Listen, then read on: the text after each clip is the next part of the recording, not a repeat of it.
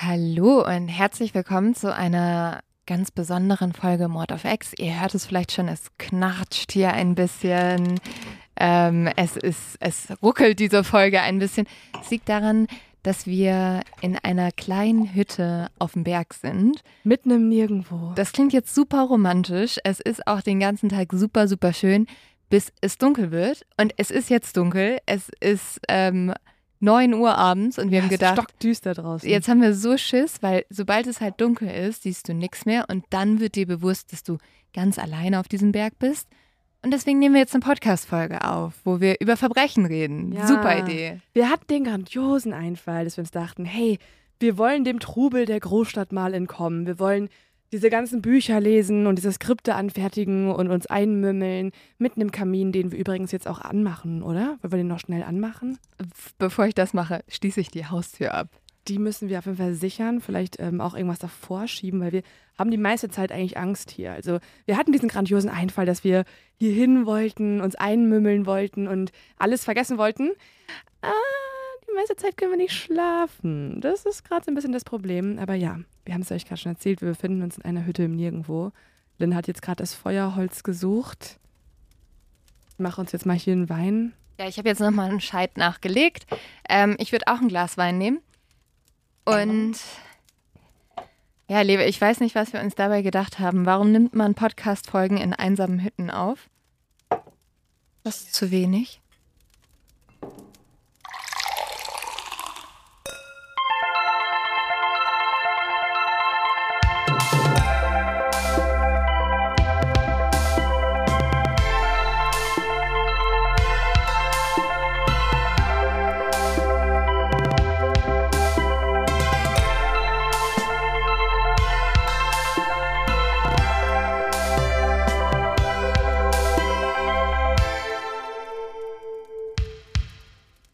Aber wir machen es uns jetzt mal kuschelig mit euch hier in dieser Hütte. Also ähm, wir schenken uns jetzt ein Glas Wein ein. Ich nehme mir eine Wolldecke. Das Feuer brennt.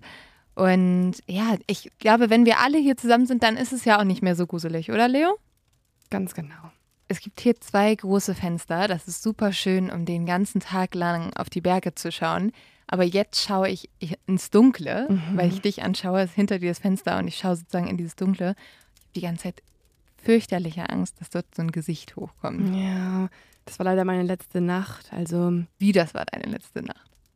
Ja, also wir haben ja auch uns den Freddo mitgenommen, also Mhm. mein Hund, weil wir dachten uns, wir, irgendwer muss uns ja beschützen, Ja. wenn es jetzt hier nachts Geräusche macht und so. Und tatsächlich bellt er auch einfach so manchmal Die los. ganze Zeit? da hat man auch das Gefühl, der Mörder wartet eigentlich schon draußen vor der Haustür. Und ey, ganz ehrlich, wenn ich ein Serienmörder wäre und Bock hätte, mal Podcasterin umzubringen, Bitte nicht Leute motivieren hier. dann würde ich jetzt genau hier auftauchen, muss ich sagen. Ne? Dann wäre das ja wirklich der Ort, um ungesehen mit einem Verbrechen davon zu kommen. Und genau dieser Gedanke ist mir die ganze Zeit durch den Kopf gegangen. Und dann hat Freddo auch noch gebellt um 3 Uhr nachts. Ja. Und dann habe ich wirklich ein Geräusch gehört. Es ist super, dass du mir jetzt gerade so viel Panik auch noch für die nächste Nacht machst, Leo. Ja. Aber es gibt verschiedene Momente. Also Freddo ist wirklich, also eigentlich ist Freddo der Angstmacher Nummer eins, weil was ich gestern schlimm fand, war, er stand einmal vor der Wand und hat die Wand angebellt oder so in die Ecke und ich war so, holy shit, warum bellst du dahin? Ja. So, es gibt keinen Grund dahin zu bellen und dann dachte ich, irgendjemand wäre in der Wand oder so. Ja, Aber gut. Dann ist Freddo ja auch noch die grandiose Idee gekommen, dass er um 3 Uhr nachts halt eben nach draußen möchte. Und dann habe ich ihn rausgelassen vor die Hütte und irgendwie ist anscheinend ein Reh vorbeigehuscht Mhm. und Freddo ist dann erstmal schön ins Nirgendwo gelaufen. Ich musste dann also mitten in der Nacht halt Richtung Wald laufen, um Freddo wieder zurückzuholen. Nee, das hätte ich nicht gekonnt. Dann bin ich zurück und ab da an war es vorbei. Dann wollte ich Online-Shopping betreiben, um mich irgendwie abzulenken. Ich würde niemals nachts hier rausgehen. Ja, wenn, dann, ja, der hat ja da rumgefiebt, ne? Ich musste. Und dann wollte ich halt on Online-Shopping betreiben. Es wird noch schlimmer, ne? Es wird noch schlimmer. Weil dann habe ich, ist mir eingefallen, ich würde unbedingt gerne so einen Jumpsuit haben, ähm, den Debbie, die Hauptperson in Mindhunter getragen Mhm. hat.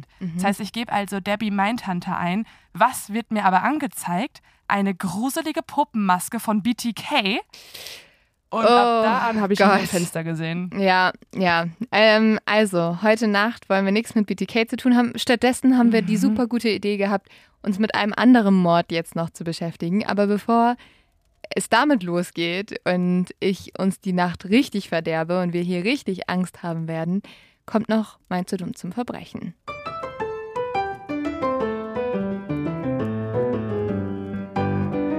Und vielleicht macht das ja Mut, Leo, weil das zeigt mhm. ja, wie Diebe und Verbrecher und Verbrecherinnen auch manchmal selten dämlich sein können und deshalb sehr schnell gefasst werden. Genau. Sie würden einfach, wenn sie hier den Berg hochfahren, einfach über den Abhang düsen. Ja, genau. So. Also ein Serienmörder wird hier nicht hinkommen. Der schafft das nicht.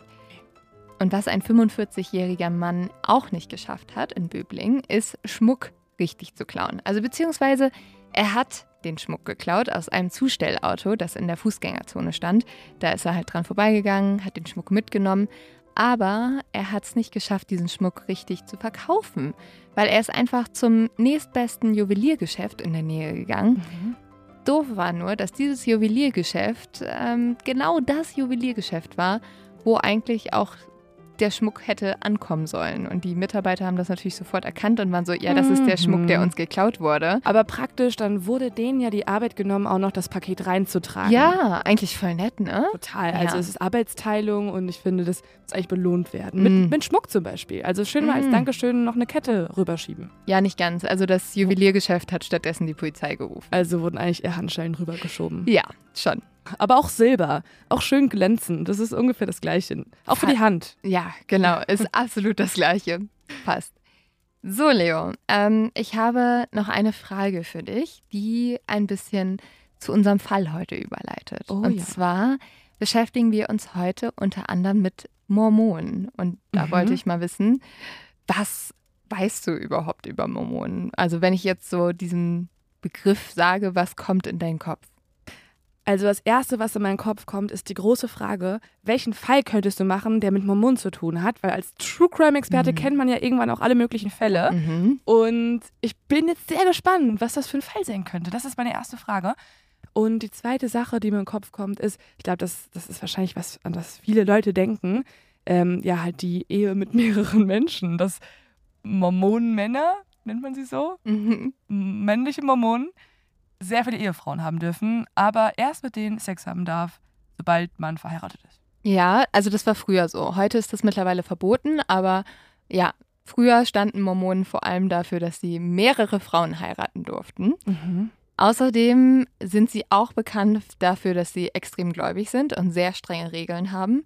Und ich weiß nicht, hast du mal The Book of Mormon gesehen? Ja, habe tatsächlich. Also das war für mich das beste Musical, das ich je gesehen habe, muss ich einmal kurz sagen. Ja, ich saß in der Ecke, hab nicht viel gecheckt. Ah, okay. ja. ich hatte einen doofen Platz. Ja, okay, scheiße. Alleine am Broadway. Also The Book of Mormon, das Musical, macht sich ja auch ein bisschen so über strenge Religion und strenge mhm. Regeln lustig. Und ich habe das damals geguckt mit meiner amerikanischen Gastmama, die sehr konservativ ist, und mit meinem amerikanischen Gastonkel, der ebenfalls auch sehr konservativ mm. ist. Die, also ich saß so in der Mitte, die beiden fanden das null lustig mhm. und ich, hab, ich musste mir alles verkneifen. Holy shit. Aber war das denen nicht klar, dass sie in ein satirisches ähm, dass sie, mm. ein, dass sie in eine satirische Broadway-Show laufen, die sich vor allem über Religion lustig macht? Ja, also dieses Musical ist teilweise auch ein bisschen sexuell und ich glaube, das war denen nicht klar. Und was dir vielleicht auch noch nicht klar ist, unser Fall wird heute auch ein bisschen sexuell. Was ist denn jetzt unser Fall? Kannst du schon mal verraten? Ja, gleich. Ich will dir noch eine Sache zu Mormonen erzählen. Vielleicht hast du damals auch mitbekommen, dass Mitt Romney, also der 2012 gegen Barack Obama angetreten ist in mhm. den Präsidentschaftswahlen, ebenfalls Mormone war. Da wurde bei uns viel drüber berichtet. Und Mormonen sind auch sehr dafür bekannt, dass sie halt missionieren gehen. Also vielleicht hat man die auch schon mal irgendwo getroffen in der Fußgängerzone oder so. Aber jetzt kommen wir zu meinem Fall. Ich glaube sogar, dass du den kennst. Äh, es ist ein sehr bekannter Fall. Wenn man, glaube ich, mal YouTube aufgemacht hat, hat man ihn gesehen. Es ist nämlich der Fall von Jodie Arias. Aha. Mhm. Auf jeden Fall schon gesehen. Der Fall von Jodi Arias ist ein Fall, der die USA jahrelang im Bann gehalten hat und um den es vor allem ein riesen Medienspektakel gab. Das kann man eigentlich nur vergleichen mit Amber Heard versus Johnny Depp, O.J. Simpson oder auch Amanda Knox. Krass, dass du das sagst, weil ich hatte das Gefühl, dass das in Deutschland nicht so groß war. Ich kenne mhm. den Fall auch vor allem nur, weil sobald man mal auf YouTube sich True Crime ja. Content reinzieht, ist man ja auf jeden Fall da im Rabbit Hole. Also man Mhm. kommt da nicht mehr raus. Es werden einem auf der Startseite immer wieder neue Vorschläge gemacht. Willst du dir auch noch diesen Mord ansehen? Oder heute mal diese Art von Raubüberfall? Also es ist ja wirklich da alles Mögliche Ja. vorhanden. Und da wurde mir der Fall von Jodie Arias ganz oft vorgeschlagen auf der Mhm. Titelseite. Also Ja, ich glaube, das liegt daran, dass sehr viel aus diesem Fall dokumentiert ist. Also wir werden auch immer wieder in gewisse Sachen reinhören in dieser Folge. Und damals hat halt ganz Amerika diesen Prozess im Fernsehen verfolgt. Mhm. Und ich glaube, da kommen wir später noch zu. Das wäre jetzt zu viel vorweggenommen. Er hat sehr polarisiert. Das liegt unter anderem daran, dass es in diesem Fall vor allem um Gegensätze gehen wird. Es geht um Liebe, es geht um Hass, es geht um Verlangen und es geht um Verbot und es geht um Wahrheit und Lüge. Wir befinden uns im Jahr 2008 im US-Bundesstaat Arizona. Die Stadt Mesa liegt nur 25 Kilometer östlich von der Hauptstadt Phoenix entfernt. Hier leben eine halbe Million Menschen und es ist die drittgrößte Stadt in Arizona. Am 9. Juni geht jetzt bei der Polizei ein Anruf ein. Eine junge Frau ist am Telefon. Ihre Stimme zittert und sie weint. Die Polizistin fragt jetzt nach, was ist passiert, was ist los, warum ist sie so aufgebracht? Und diese junge Frau antwortet, ein Freund von uns liegt tot in seinem Zimmer. Dann übergibt sie das Telefon an einen jungen Mann. Auch seine Stimme zittert und er stammelt jetzt in den Hörer. Er liegt tot in der Dusche und überall ist Blut. Und ich spiele euch den Notruf jetzt einmal ab. What's going on? Um, a friend of ours is dead in his bedroom. We we hadn't heard from him for a while. We think he's dead. His roommate just went in there and and said there's lots of blood. I didn't go in, but I I can give you the phone to someone who went in there. Can yes, please. Can you? Hello. Hi. So what's going on? He's uh, he he's dead. He's in his bedroom Okay. in in the shower. Okay. How did this happen? Do you have any idea? No, we have no idea. Everyone's been wondering about him Okay. for Well, a few said days. she said that there was blood. So is it coming from his head? Did he cut No, his I, wrist? it, I, it's all over the place. ja, du hast ja gerade schon gesagt, also sie haben, sie klingen ja total aufgelöst und Mhm. haben ja gerade ähm, mitgeteilt, dass sie halt jetzt jemanden gefunden haben, tot. Also ein Freund von ihnen liegt tot in der Dusche und der Mann gerade am Ende hat ja auch der Polizistin gesagt, dass überall Blut ist. Mhm. Und dieser tote Mann in der Dusche ist Travis Alexander. Travis wurde brutal ermordet. Genauer gesagt mit 27 Messerstichen in die Brust und in den Rücken. Seine Kehle wurde aufgeschlitzt und er wurde fast enthauptet. Ihm wurde außerdem in den Kopf geschossen. Sowas nennt man ein Overkill, also eine Übertötung. Ja, also man merkt total, dass der Täter einfach extreme Wut empfunden haben Mhm. muss und vor allem auch in so eine Art Blutrausch verfallen ist. Also ich glaube, dieses Wort Overkill, das gibt es ja gar nicht im Deutschen. Man kann sich das, glaube ich, nur so richtig vorstellen mit Blutrausch. Also der Overkill bezeichnet auch eine Art der Tötung, wo einfach es, es ging nicht nur darum, diesen Menschen umzubringen, weil Mhm. der Mensch war schon tot wahrscheinlich und dann wurde aber immer weiter auf den eingestochen oder ihm immer mehr Verletzungen zugefügt, wo man sich natürlich fragt, warum? Und das ist jetzt auch die Frage, mit der sich alle beschäftigen. Wer hat Travis das angetan und vor allem warum? Travis Alexander ist zum Zeitpunkt seines Todes 30 Jahre alt. Er ist gut aussehend, er ist charmant, freundlich und beliebt bei allen, man muss sagen, gerade auch bei Frauen. Er hat kurze braune Haare, ein markantes Gesicht, das er vor allem gerne glatt rasiert. Und wenn er lacht, blitzen seine weißen Zähne durch. Leo, ich habe dir auch mal ein Foto hier eingefügt und für alle anderen, das laden wir auch auf Instagram hoch. Wie findest du denn, dass Travis Alexander auf dich wirkt? Ja, voll nett und aber auch normal. Also so ein richtig, das ist jetzt ein komisches Adjektiv, aber so ein richtig symmetrisches Gesicht. Also so eine richtig symmetrische, perfekte Nase. So Ja. ganz normal, gut aussehend, nett. Mhm. Das sind, glaube ich, einfach diese Adjektive. Aber ich finde auch, soweit man das von einem Aussehen sagen kann, dass er total so freundlich, bodenständig, halt wirklich wie der Junge von nebenan wirkt, oder? Ja, voll. Und seine Freunde sagen auch über Travis, dass er jeden zum Lachen bringen kann. Also er ist auch jemand, der so eine sehr outgoing Persönlichkeit hat und das hilft ihm auch sehr in seinem Job. Er arbeitet nämlich als Verkäufer und Motivationssprecher. Travis hat die Gabe, Menschen zu begeistern. Und deshalb gibt es jetzt auch auf den ersten Blick keinen Grund, warum ihm sowas passieren sollte.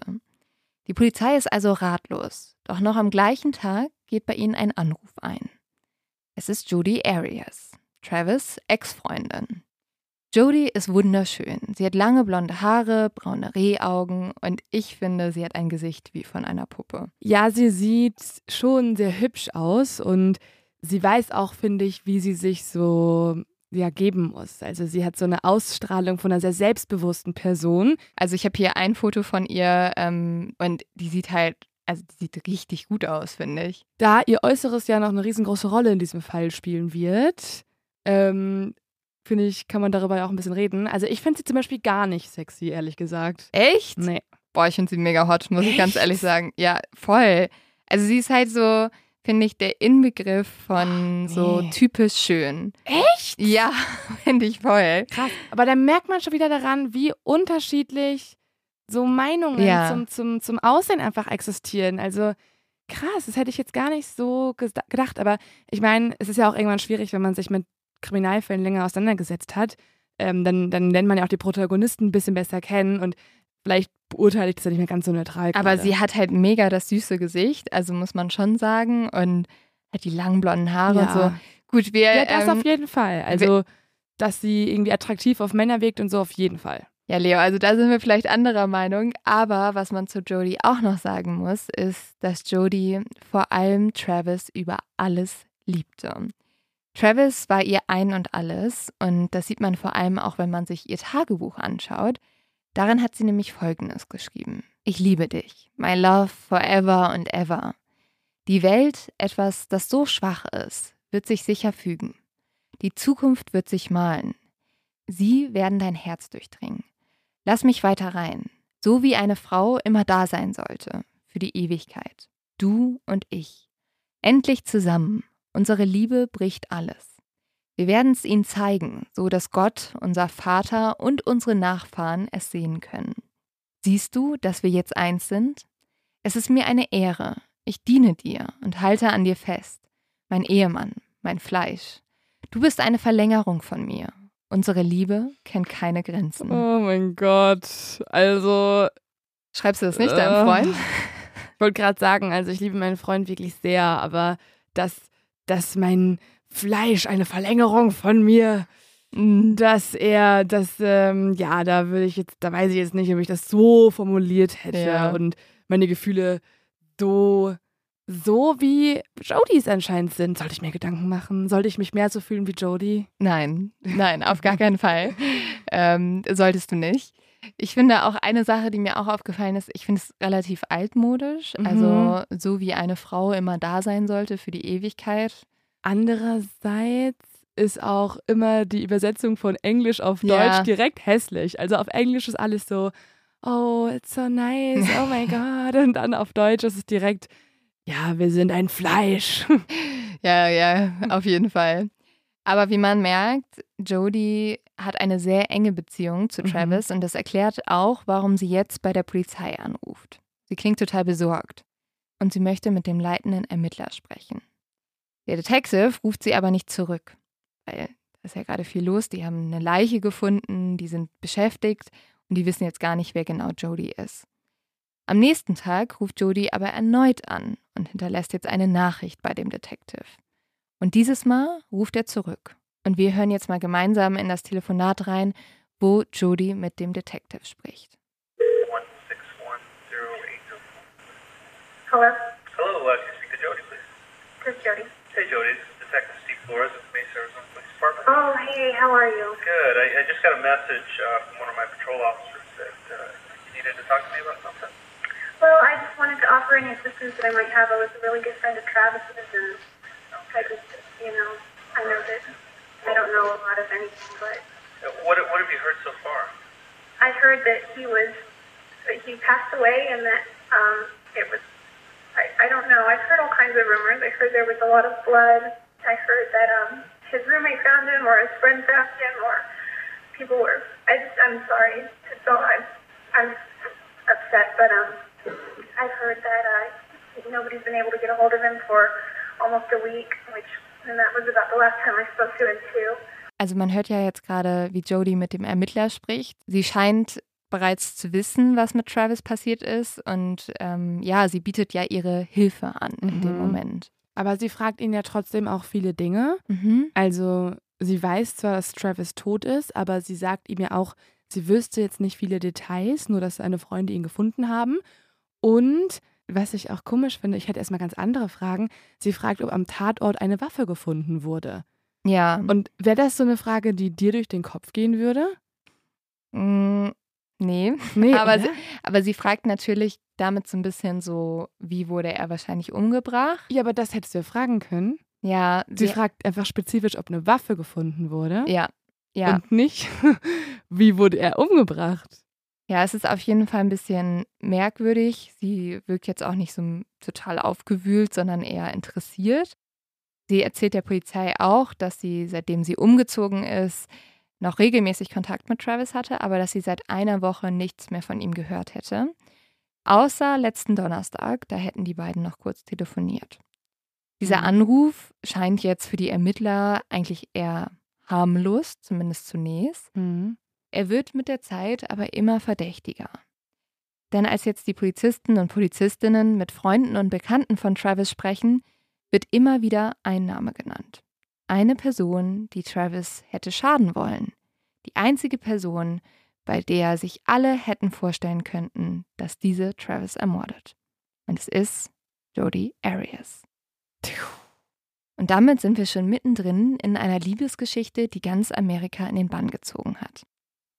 Das liegt unter anderem natürlich daran, dass all das öffentlich ist, dass wir in all das reinhören können und dass vielleicht der ein oder andere das Ganze auch schon mal auf YouTube gesehen hat. Und ich muss sagen, ich erinnere mich auch noch ganz genau, wie ich mit Freunden in Amerika vom Fernseher saß und ewig über diesen Fall diskutiert habe. Und das auch nicht ohne Grund, weil dieser Fall hat Amerika schockiert. Und er hat die Amerikaner auch richtig sauer gemacht. Und wir erzählen euch heute, warum. Mhm. Dafür müssen wir aber ganz vorne starten. Bei Travis Alexander und seiner mutmaßlichen Mörderin Jodi Arias. Travis selbst wächst in Südkalifornien in schlechten Verhältnissen auf. Seine Eltern sind drogenabhängig, vernachlässigen und schlagen Travis und seine sieben Geschwister. Es soll so schlimm gewesen sein, dass er auch überall Kakerlaken immer in der Wohnung hatte, die auch immer über ihn drüber gekappelt sind. Gott. Ja, also wirklich keine schönen Verhältnisse, in denen er groß geworden ist. Und deswegen wird er auch, als er zehn Jahre alt ist, von seiner Großmutter abgeholt. Die holt dann alle Kinder zu sich. Und von da an lebt Travis bei ihr.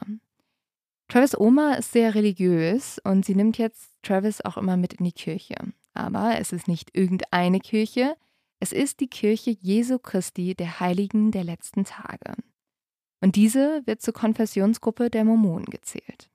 Mormonen sind eine Glaubensgemeinschaft, die neben der Bibel an eine weitere religiöse Schrift, nämlich das Buch Mormon, glauben. Damit sind wir jetzt wieder beim Anfang. Ich äh, würde euch ein bisschen mal was über Mormonen erzählen, damit ihr auch so ein bisschen versteht, wie Travis gelebt hat, was ihm wichtig war. Mormonen, muss man sagen, nennen sich selbst nicht so. Sie bezeichnen sich als Anhänger der Kirche Jesu Christi der Heiligen letzten Tage. Gegründet wurde die Kirche 1830 von dem Amerikaner Joseph Smith. Und heute gibt es weltweit rund 60 Millionen Mormonen, die Hälfte von ihnen lebt in den USA. Und der Hauptsitz ist Salt Lake City in Utah. Hier steht mitten in der Stadt der Salt Lake Temple, das sind 40.000 Quadratmeter.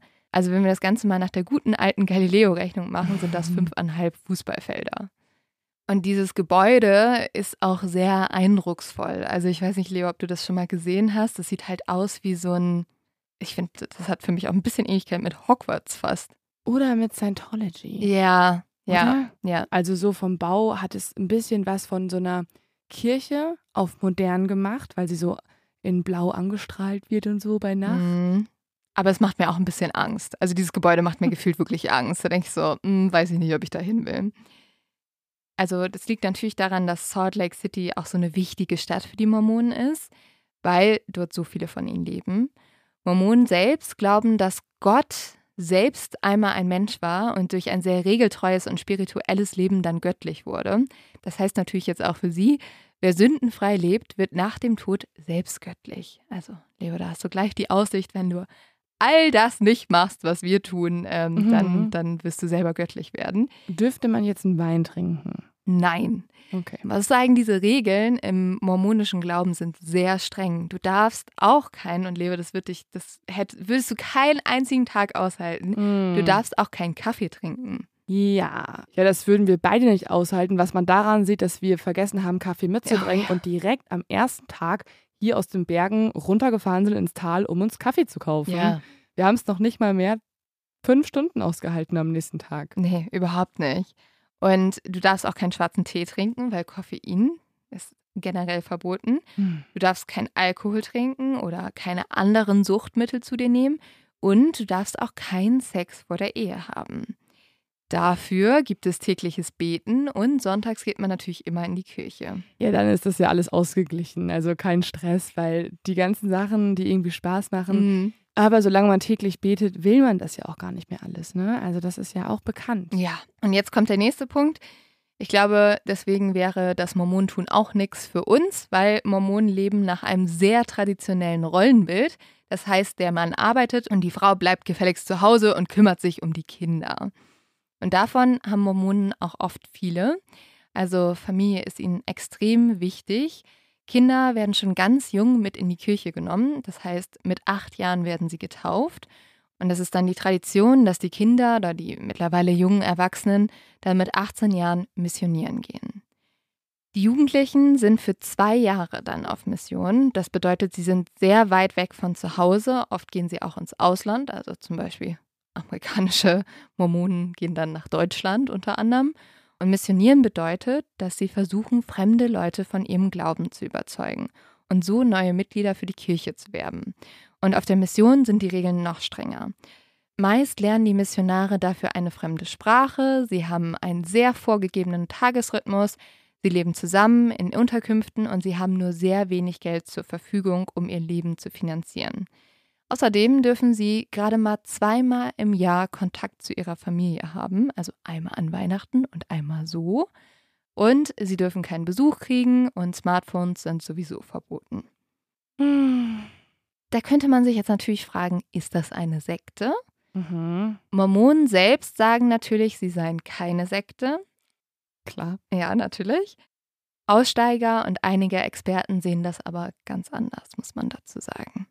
Und ich habe jetzt aber auch mal geschaut, welche prominenten Mormonen man so kennt. Unter anderem gibt es da die Twilight-Autorin Stephanie Meyer und Paul Walker aus dem Fast and Furious Film soll ebenfalls bei den Mormonen gewesen sein, aber ist dann als Erwachsener aus der Kirche ausgestiegen. Und dann gibt es noch die Eltern von Ryan Gosling, die waren ebenfalls Mormonen. Und ähm, die sollen auch Ryan Gosling sehr stark mit den Werten der Kirche geprägt haben. Vielleicht fassen wir das nochmal zusammen. Also Leo, was haben wir jetzt über Mormonen gelernt? Sie sagen, sie sind keine Sekte, man ist sich aber nicht so sicher. Ja. Also ich muss sagen, ich persönlich habe sie auch nie als Sekte abgestempelt. Aber vielleicht auch, weil es gibt ja diese schöne Gleichung, Sekte plus Zeit gleich Religion.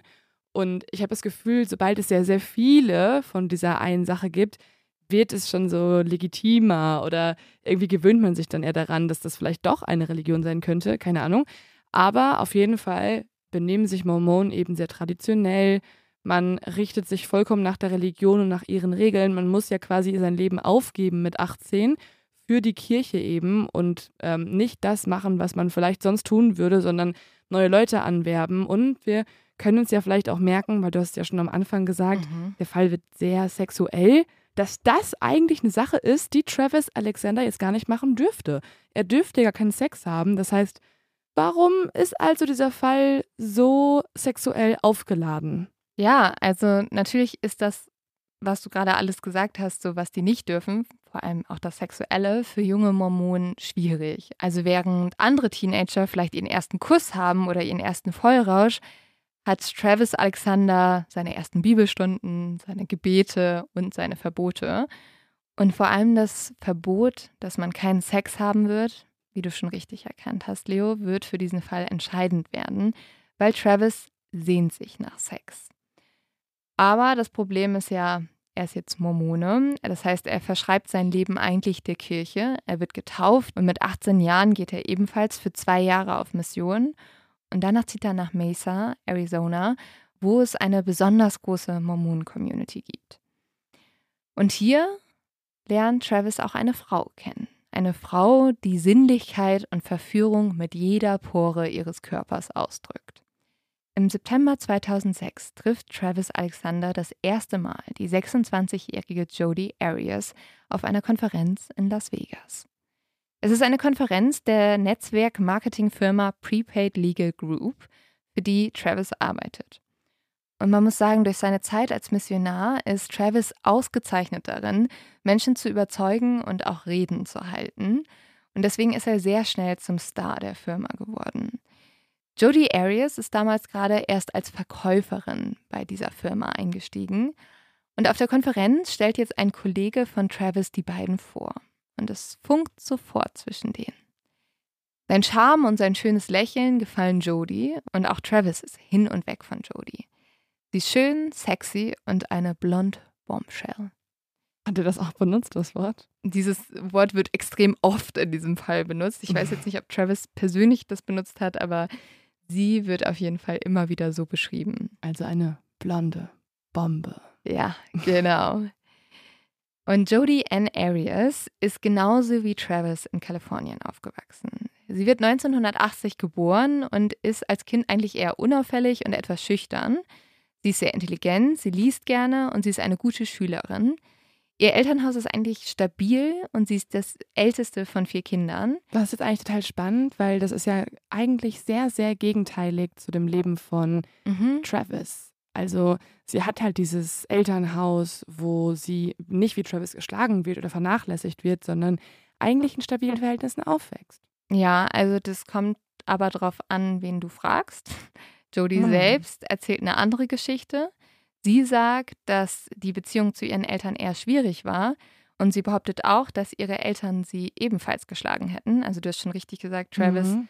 soll von seinen Eltern geschlagen worden sein und auch Jodie erzählt, dass ihre Eltern sie geschlagen haben, wenn sie sich daneben benommen hat. Okay. Ihre Eltern selbst dementieren aber diese Vorwürfe und es gibt durchaus Punkte, warum man ihnen auch glauben könnte. Vielleicht versteht ihr das nachher ein bisschen besser. Im Jugendalter ist Jodie sehr rebellisch und sie zieht früh von zu Hause aus. Ihre große Leidenschaft wird schnell die Fotografie. Sie bricht jetzt die Highschool in der 11. Klasse ab, um sich als selbstständige Fotografin durchzuschlagen. Viel Geld wird sie damit aber nie verdienen, weswegen sie halt bei dieser Firma, wo auch Travis arbeitet, einen Job annimmt. Und Jodie hat noch eine große Leidenschaft, nämlich Männer. Jodie hat eigentlich seit ihrer kompletten Jugend immer einen Freund. Allein zu sein scheint irgendwie nicht so ihr Ding zu sein und das will sie auch gar nicht. Sie ist tatsächlich auch in einer Beziehung, als sie Travis kennenlernt. Ihr Freund, den sie zu dieser Zeit hat, ist 20 Jahre älter als sie und die beiden sind bereits seit vier Jahren ein Paar. Und was ganz spannend und auch ein bisschen gruselig ist zu erzählen, ist, dass als Jodie diesen Freund kennenlernte, sie angefangen hat, seine Ex-Frau zu kopieren. Also das ging so weit, dass sie sich ihre braunen Haare blond gefärbt hat. Also Jodie hat eigentlich mm. braune Haare und dass sie sich Brustimplantate einsetzen lassen hat und sogar das gleiche Auto wie diese Frau fuhr.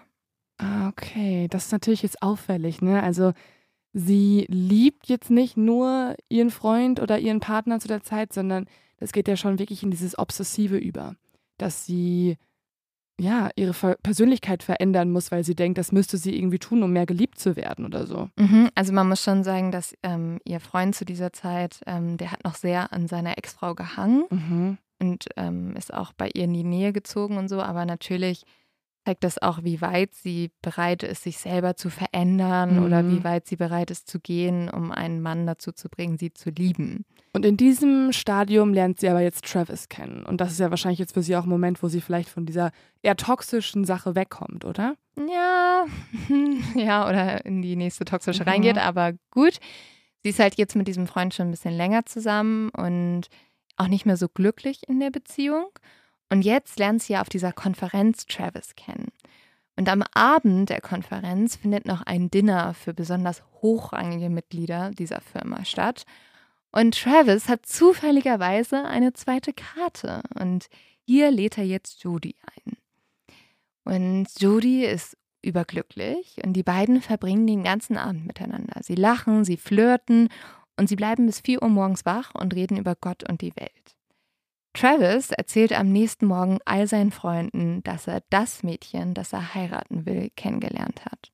Es ist Liebe auf den ersten Blick. Hm. Nach der Konferenz können sich die beiden dann nicht vergessen. Sie schreiben, sie telefonieren jeden Tag, aber es trennen sie 500 Kilometer voneinander. Und äh, ja, Jodie hat ja eigentlich auch noch einen Freund, aber. Und Travis darf sich ja noch gar nicht. Also er, da, er darf sich verlieben. ja. Das darf er Ja, schon. ja. Aber er müsste jetzt dann direkt heiraten, klar. Wenn, wenn er Sex will, ja. Mhm. Jodie lebt im Palm Desert in Kalifornien und Travis lebt ja in Mesa, Arizona. Über die ganze Zeit ihrer Bekanntschaft schreiben sich die beiden jetzt rund 82.000 E-Mails. What? Aha, Das ist viel. das ist viel. Das ist sogar für mich viel. Und ich habe immer so ähm, eine erschreckende Anzahl an E-Mails aufblinken, die noch unbeantwortet sind. Also schon so Ja. 300 oder sowas. Nee, mehr. Ich Ja. werde richtig nervös. Das ist auf jeden Fall eine vierstellige Zahl bei dir. Ja, das sind Ich- aber, das sind ja so Spam-Nachrichten.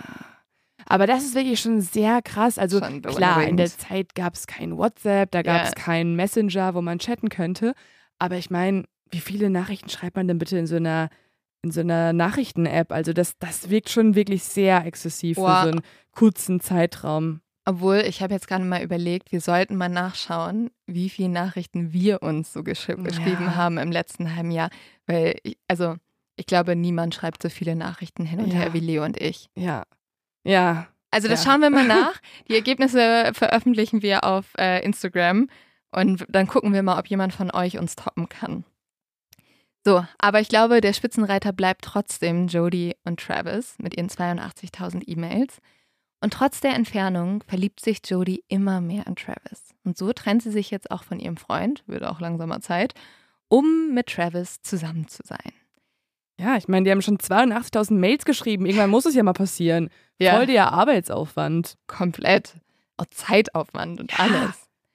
Doch, man muss sagen, es gibt ein kleines Problem. Jodie ist ja keine Mormonin und so können sie und Travis kein Paar werden. Aber Jodie, wissen wir ja schon, ist bereit, sehr weit zu gehen für ihre Beziehung. Ja. Lass mich raten, was sie tut. Hm, was Sie wohl? wird Mormonin. Ja, Also ich meine, das ist ja auch noch nicht mal mehr so krass, als irgendwie die Haare sich zu färben und die Brüste zu machen, nur weil eine andere Frau so aussieht. ja. Mal kurz die Religion zu wechseln, ist vielleicht noch nicht normaler, Hm. aber zumindest nicht so ein großer Eingriff in den Körper. Ja, aber natürlich schon auch ein großer Eingriff in dein Leben, wenn Mhm. es eine Religion wie diese ist.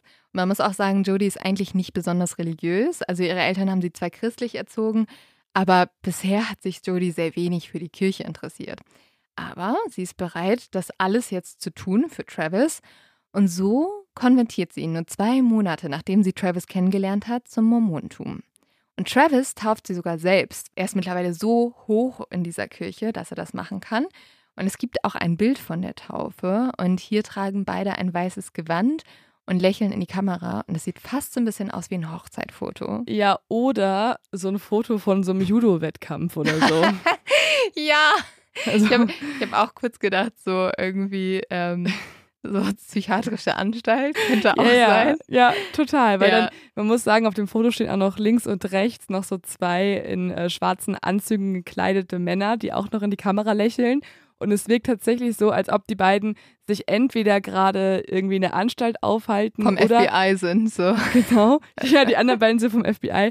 Oder es sieht so aus, als ob da gerade so eine ähm, Urkunde verteilt wird, weil die sich irgendwie sehr gut bekämpft haben Ja. auf dem Judo-Platz. Ja, ja.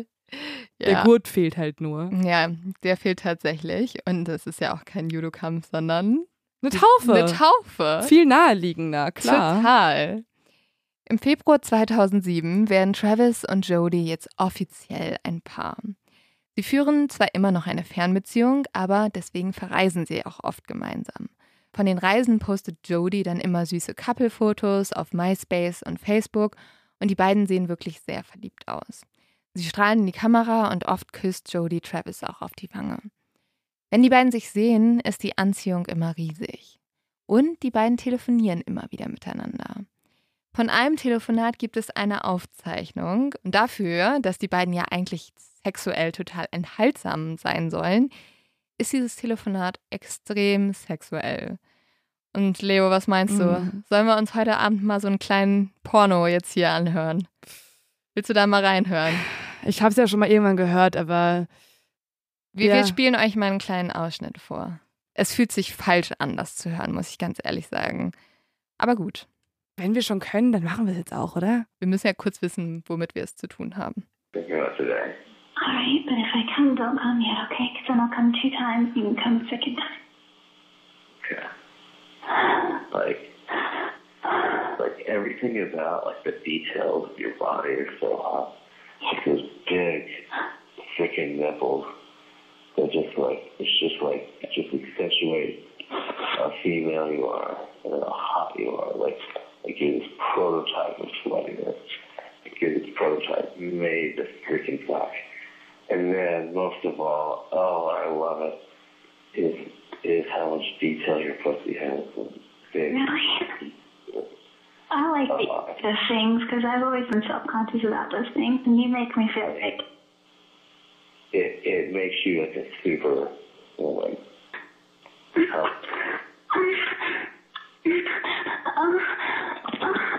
Ja, das fühlt sich ein bisschen falsch an, ehrlich gesagt, das sich so anzuhören. Mhm. Ich hoffe auch gerade, dass ähm, wer auch immer das hier jetzt von den Exis hört, dass ihr gerade so im Raum sitzt mit ihr, euren Eltern oder Das Leuten, die sie noch nicht so gut kennen und dann macht er jetzt einfach mal so richtig harten Augenkontakt. Also die jetzt einfach mal so direkt angucken, damit es so richtig weird, so Peinlich, richtig awkward wird. Also falls irgendwer aus irgendeinem Grund jetzt diese Podcast-Folge beim ersten Date hört Ah, oder auf so einer Blablacar-Autofahrt, wo man sich ähm, mit Fremden im Auto Mm. befindet und irgendwer ist so, oh, ich kenne so einen Podcast, wollen wir hören?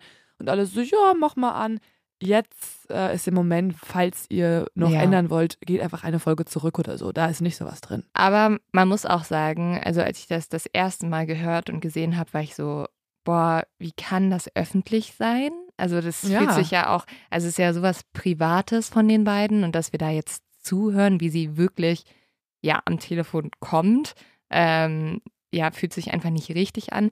Das Ding ist, dass diese Aufnahmen sind zu einem großen Teil im Gerichtsprozess geworden. Deswegen, äh, da sprechen wir später auch noch drüber und das erklärt so ein bisschen, warum es die gibt.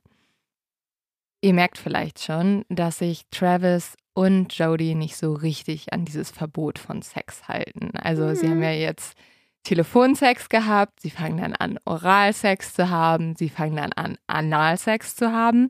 So, ich verstehe das immer nicht. Dieses Ding so, Hauptsache kein Vaginalsex, weil dann betrügen wir ja Gott, wo ich mir so denke, Ja. euer Ernst? Wirklich? Das ist das zehnte Gebot in der Bibel. Also du darfst ist okay. Analsex haben, aber kein Vaginalsex. Es gibt gewisse Öffnungen der Frau, die Oh. sind religiös akzeptabel.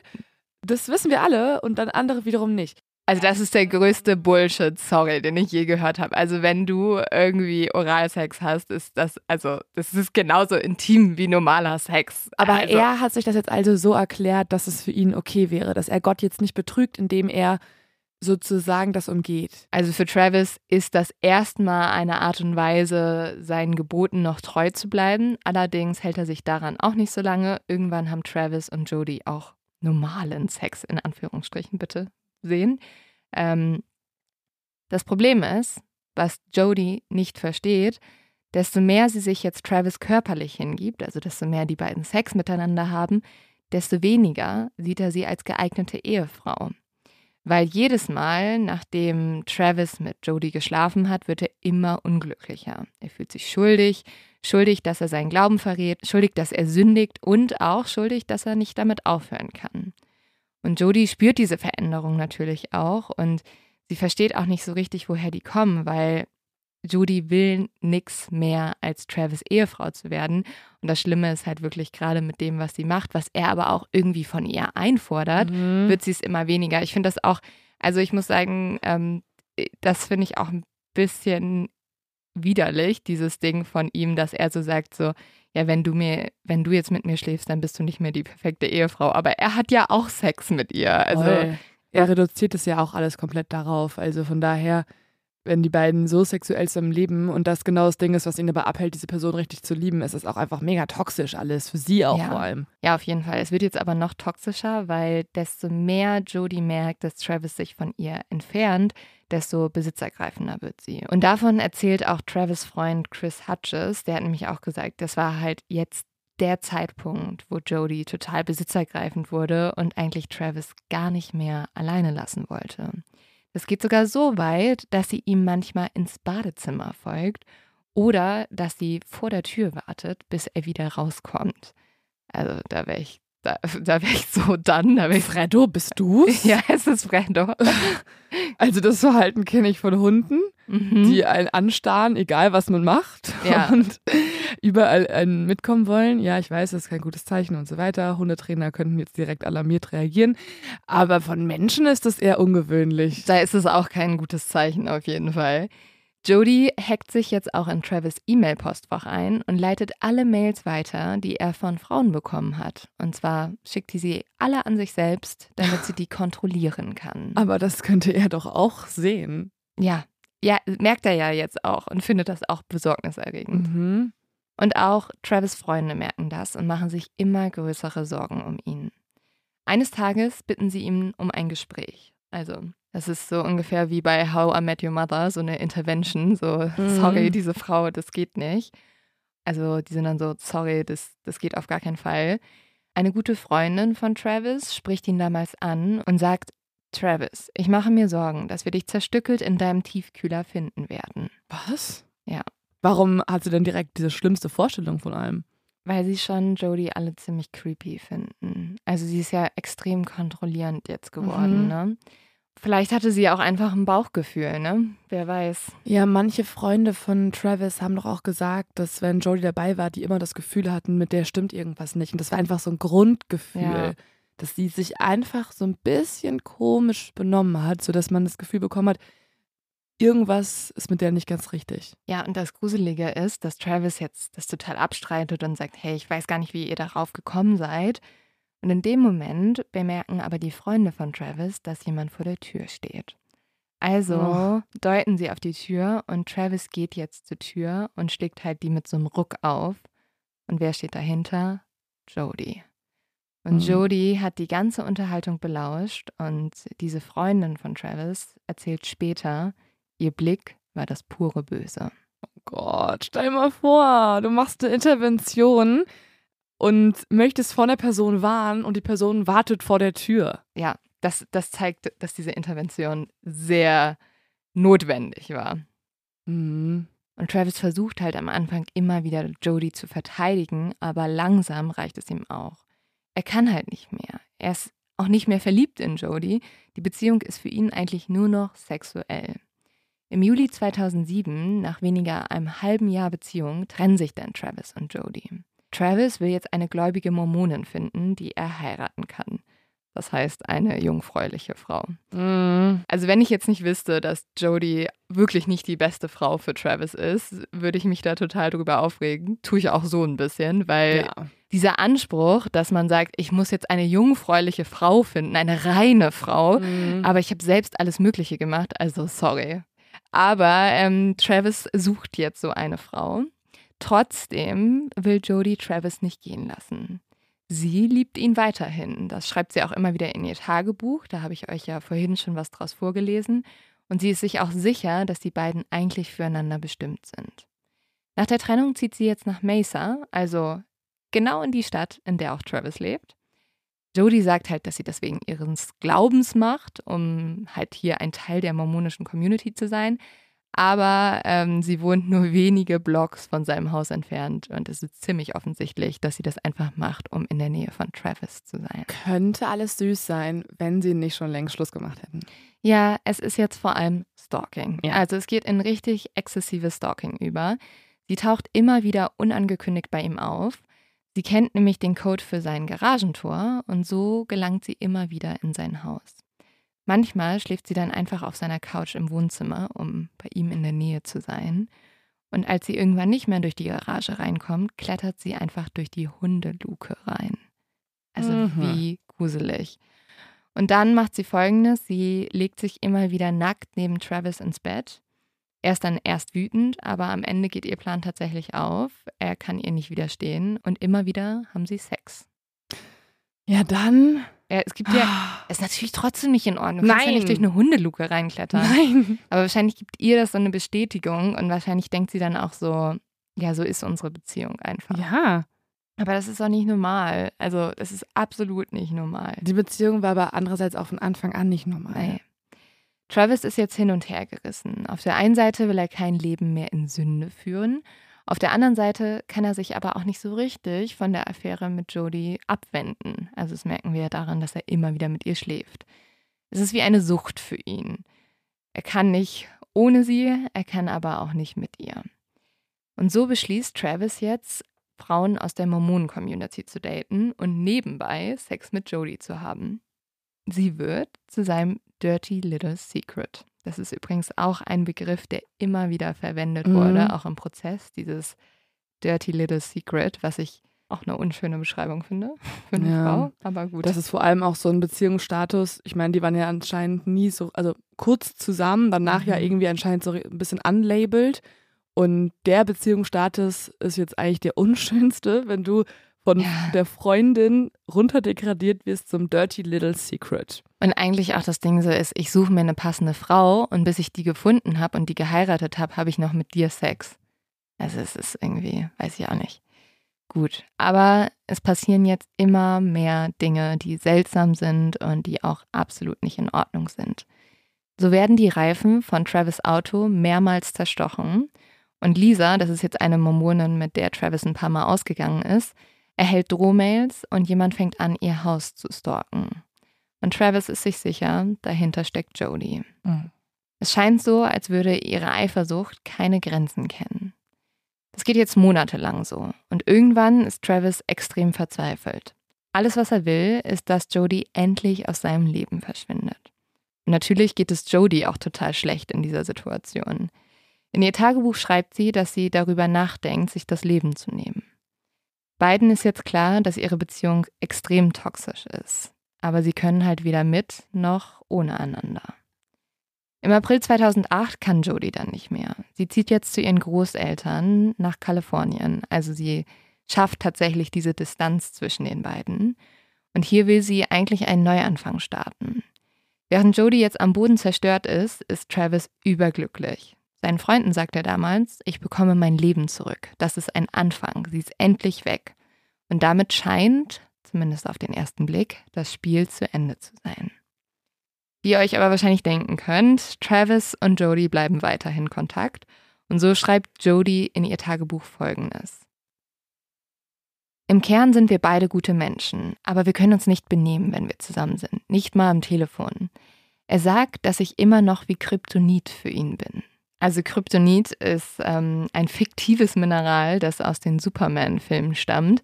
Und es ist die bekannteste Schwachstelle von Superman. Und also vielleicht ist es auch so, dass Travis damit sagen will, hey, du bist meine große Schwachstelle, was ja auch total passen würde. Voll. Bevor wir weiterreden, hörst du dieses Geräusch im Hintergrund? Ja, es klingt irgendwie wie eine Motorsäge, aber das kann ja eigentlich nicht sein. Es ist mitten in der Nacht. Ja, oder so ein Motorrad. Komm, es ist einfach ein Motorrad, ja? Das fährt hier rum aus irgendeinem Grund. Warum sollte ein Motorrad mitten auf dem Berg fahren? Gott.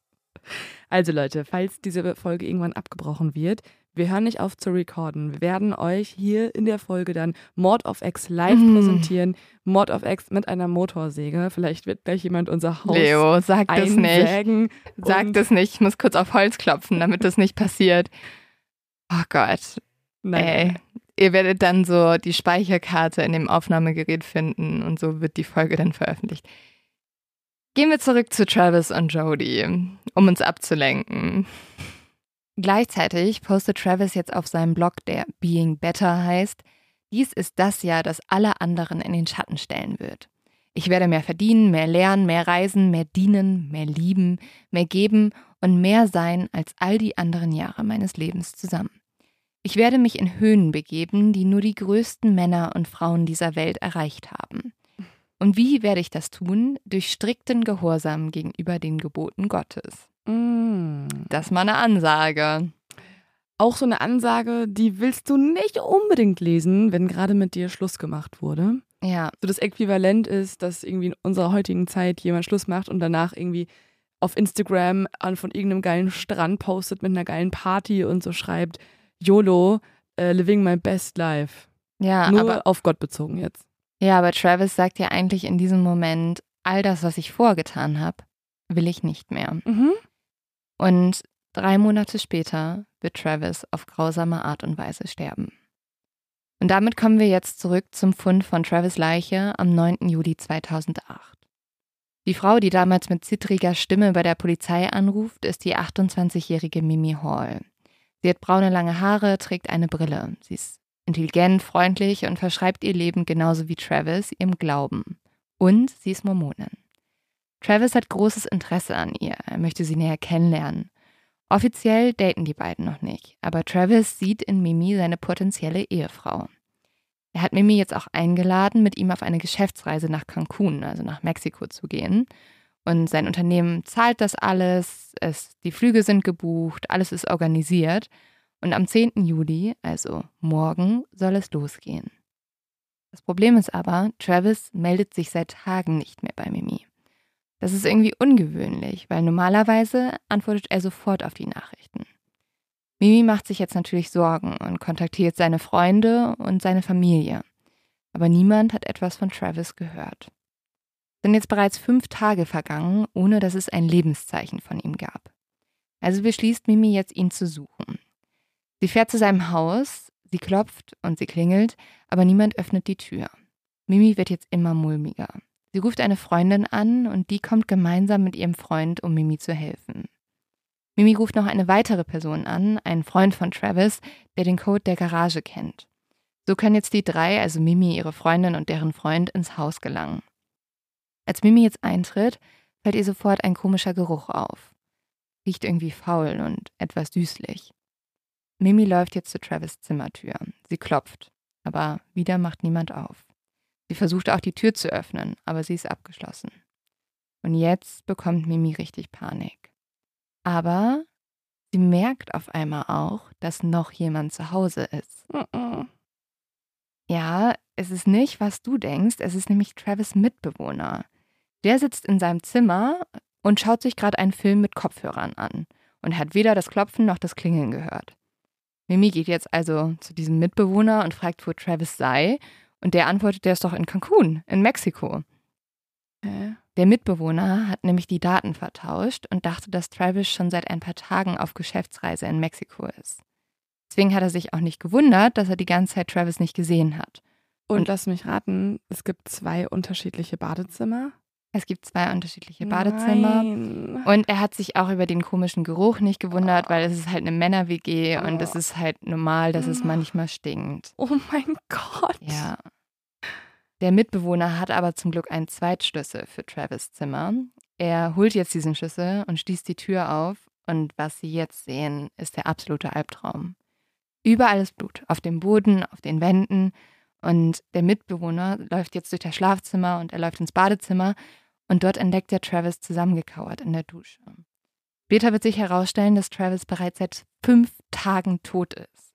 Die Verwesung seiner Leiche hat bereits begonnen. Stell dir das vor, Ja. du wohnst in dieser Wohnung und merkst nicht, dass dein Mitbewohner seit fünf Tagen tot ist. Und in deiner Wohnung sich befindet in der Dusche. Ja, es ist ganz merkwürdig. Also die oh haben mein halt Gott. zwei verschiedene Badezimmer, ne? Ja. Aber trotzdem. Alle, die in WGs wohnen, geht einfach jetzt direkt Ja. mal ganz kurz ungefragt in die Zimmer von euren Mitbewohnerinnen und Mitbewohnern und checkt mal aus, ob die wirklich verreist sind. Ja. Bitte einmal kurz prüfen. Einmal Oder ob checken. nicht irgendwas anderes passiert. Und wenn es komisch riecht, einfach mal nachfragen. Also fragt einfach mal nach, Leute. einfach öfter putzen. Ja, und öfter putzen. Damit das gar nicht normal ist. Damit man Mhm. gar nicht davon ausgeht, ah, riecht wieder verwest, aber ja, wir haben halt länger das Klo nicht gemacht. Ey, so komisch. Die Polizei fängt sofort an, den Tatort zu untersuchen. Und es sieht alles so aus, als habe der Täter den toten Travis aus seinem Schlafzimmer in die Dusche geschliffen, um seinen Körper zu waschen. An der Badezimmertür klebt ein blutiger Handabdruck. Die Ermittler finden außerdem eine Patronenhülse des Kalibers 6,35 mm. Die Tatwaffen, also Messer und Pistole, finden sie nicht. Während das Bad wie ein Schlachtfeld aussieht, ist das Schlafzimmer seltsam aufgeräumt. Man muss sich vorstellen, sogar das Bett wurde abgezogen. All diese Sachen, die geputzt wurden, befinden sich in der Waschmaschine. Und dort findet die Polizei zu einem gewaschene Wäsche, aber durch diese Wäsche blitzt jetzt auch etwas Dunkles durch. Es ist eine Digitalkamera. Die Polizei fragt sich jetzt natürlich, wollte der Täter die Kamera zerstören und hat sie deswegen mitgewaschen? Das würde auch bedeuten, dass die Bilder beweisen könnten, wer Travis ermordet hat. Aber leider lässt sich die Kamera nicht einschalten. Sie hat einen Wasserschaden und man kann sie nicht mehr benutzen. Also nochmal kurz, um das zu verstehen. Die Polizei findet jetzt einen absolut grausamen Tatort mit einem blutigen Mhm. Handabdruck an der Wand, mit, Ja. mit einem Grauenhaft. mit Patronenhülsen auf dem Boden, Blut überall. Aber der oder die Täterin hat trotzdem sich noch die Mühe gemacht, nach dieser Tat die Wäsche zu waschen Mhm. und dann noch eine Kamera reingetan. Ja, vielleicht wollte ja der oder die Täterin ähm, die Spuren verwischen. Ja. Und vielleicht gab es ja auch Spuren im Bett. War so Mhm. eine, so eine Idee, die ich gerade hatte. Mhm. Und es gibt ja auf jeden Fall irgendwelche Spuren auf dieser Kamera, sonst wäre die ja nicht mitgewaschen worden. Falls sie noch funktioniert, ja. Ja, also die Kamera funktioniert ja nicht mehr, aber es gibt jetzt einen Hoffnungsschimmer, nämlich die Speicherkarte in der Kamera. Schnell wird jetzt festgestellt, dass kürzlich Bilder von der kleinen blauen SD-Karte gelöscht worden sind. Die Polizei nimmt aber die Kamera mit und die Speicherkarte und gibt sie sofort zu Polizeitechnikern, die jetzt versuchen, die Bilder irgendwie wieder zurückzubekommen. Das finde ich immer so verrückt, dass es noch geht. Ich verstehe aber auch nicht, warum der oder die Täterin nicht einfach die Speicherkarte mitgenommen hat. In der gleichen Nacht, in der Travis Leiche gefunden wurde, ruft Jody jetzt auch bei der Polizei in Mesa an. Das habe ich euch ja am Anfang der Folge schon abgespielt. Eine kleine Erinnerung aber hier nochmal. Sie hat ja gesagt, dass die beiden seit ihrem Umzug noch regelmäßig im Kontakt waren, sie aber seit einer Woche nichts mehr von Travis gehört habe und dass die beiden nur letzten Donnerstag kurz telefoniert haben. Dieser Donnerstag, von dem Jody gesprochen hat, ist der 4. Juni 2008, also Travis Todestag. Jody sagt, dass sie während des kurzen Telefonats im Auto saß und in Richtung Utah fuhr. Hierin liegt auch ihr Alibi. Zu dem Zeitpunkt von Travis Mord befindet sich Jody auf einem Roadtrip. Am 2. Juni, zwei Tage vor Travis Tod, macht sie sich mit einem Leihwagen von Nordkalifornien auf nach Utah, um dort zu einer Arbeitstagung zu gehen und zu ihrem neuen Freund. Er heißt Ryan Burns und den will sie jetzt besuchen.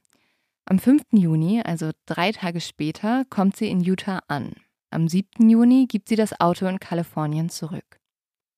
Der leitende Ermittler, Detektiv Flores, ruft jetzt Ryan Burns, also Jodys neuen Freund, an, um Jodys Alibi zu überprüfen, weil mittlerweile hat ja auch die Polizei gemerkt, dass Jody sehr, sehr verdächtig ist. Dieser neue Freund bestätigt, dass Jody ihn am 5. Juni besucht hat. Sie kam abends gegen 23 Uhr an. Sie schien sehr glücklich zu sein und auch sehr fröhlich und die beiden haben einen schönen Abend miteinander verbracht, haben einen Film geschaut, haben ein bisschen rumgeknutscht und alles schien ganz normal zu sein. Aber Ryan Burns, also der neue Freund von Jody, erzählt der Polizei jetzt zwei Sachen, die doch ein bisschen merkwürdig waren. Nämlich als Jody bei ihm ankam, hatte sie sich ihre wunderschönen blonden Haare braun gefärbt. Und sie hatte Schnittwunden an den Händen. Bestätigt das jetzt etwa wieder unser Klischee von Frauen, die in einer Midlife-Crisis sich die Haare färben? Nee, ich glaube, das bestätigt eher, dass Kriminelle manchmal ihre Haarfarbe wechseln, um nicht so leicht erkannt zu werden. Mhm. Aber ähm, ja, vielleicht auch die Midlife-Crisis-Situation. Aber ich weiß nicht, ähm, ich habe noch nie einen Mord begangen. Also ich kann dir jetzt nicht sagen, ob man danach auch denkt, oh, ich will mir unbedingt die Haare färben. Ob man danach sich plötzlich in einer Midlife-Crisis befindet Ja. und sich denkt, oh, vielleicht nicht die beste Reaktion gewesen. Mm, Shit, hätte ich Vers- mal nicht machen sollen. versuchen wir es mal mit einer neuen Haarfarbe, um das wieder gut zu machen. Mm, ja, okay, ich weiß nicht, ob das New me. reicht. Ja. Jetzt bin ich keine Mörderin mehr. Aber es ist ja trotzdem auch immer noch der Tag danach, ne? Also die Tat war ja am 4. Juni und ja, schön und gut, dass sie am 5. Mhm. Juni wiederum ein Alibi hat. Die Frage ist ja jetzt, wie lange bräuchte man denn von Misa nach Utah?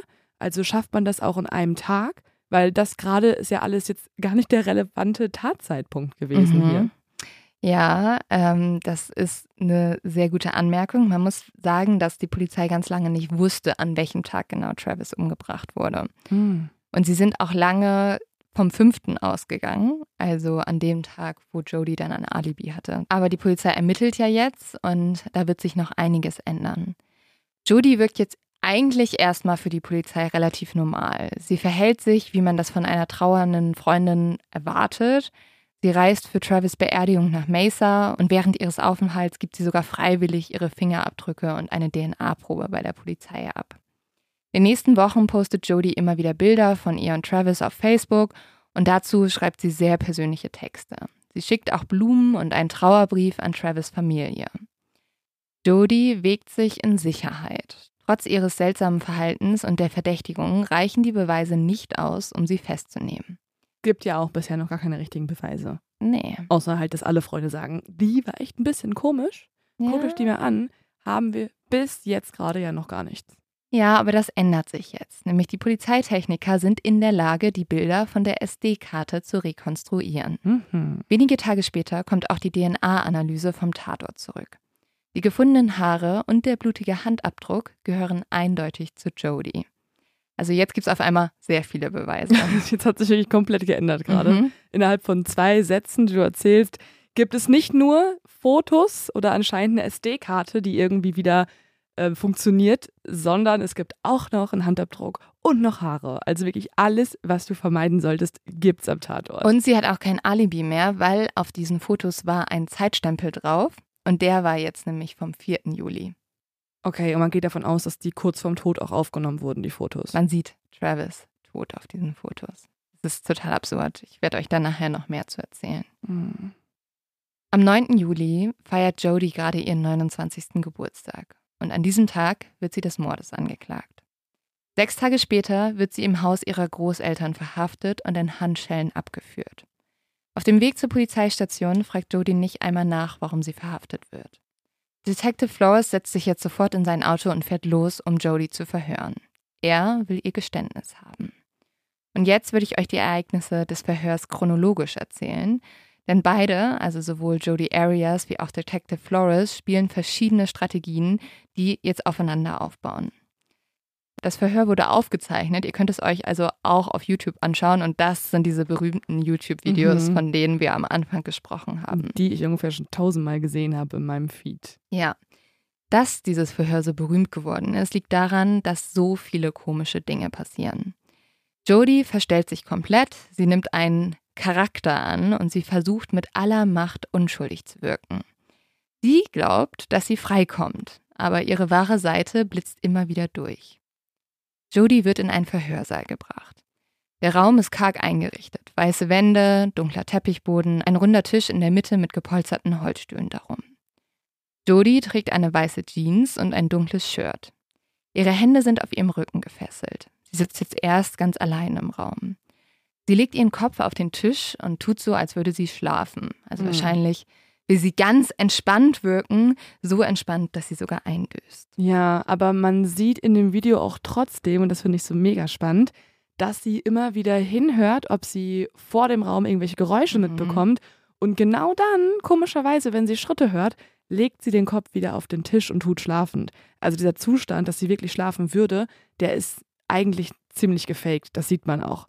Und Ja. ich frage mich immer, sehen die Leute, die da eigentlich vernommen werden, gerade nicht, dass oben in der Ecke eine Kamera anmontiert wurde? Die muss ja richtig versteckt sein. Mhm. Weil genau diese Kamera kann ja jetzt beweisen, dass sie, dass sie total, total die schauspielerische Leistung Ein bringt. Spielchen spielt. Komplett. Ich glaube, die Leute werden ja eine gute Zeit auch vor im Raum gelassen. Und vielleicht verlierst du dann irgendwann so, also denkst du so, als ob sich das jetzt jemand alles anguckt. So, weißt du? Das Ach, die eine sind halbe eh Stunde. faul. Ja. Ja, aber es ist schon richtig auffällig, was sie jetzt macht, alles. Ja, es ist auch irgendwie ein bisschen bescheuert, weil dir sollte ja bewusst sein, dass du eigentlich beobachtet wirst. Jetzt betritt Detective Flores den Raum. Sofort ist Jodie wieder hellwach. Der Detective nimmt ihr die Handschellen ab und hier können wir uns jetzt einmal den Anfang des Verhörs gemeinsam anhören. I traveled all the way up here to come talk to you. Because you know, I've been working on Travis's case ever since it happened. Mm-hmm. Okay, and I know exactly when it happened, when he was killed. I know a lot of details, and just recently we found quite a bit of evidence, and I'll discuss that with you. The main thing that I'm looking for, though, is answers on why certain things happened, why they went so far, and also to get your statements. Okay. Um,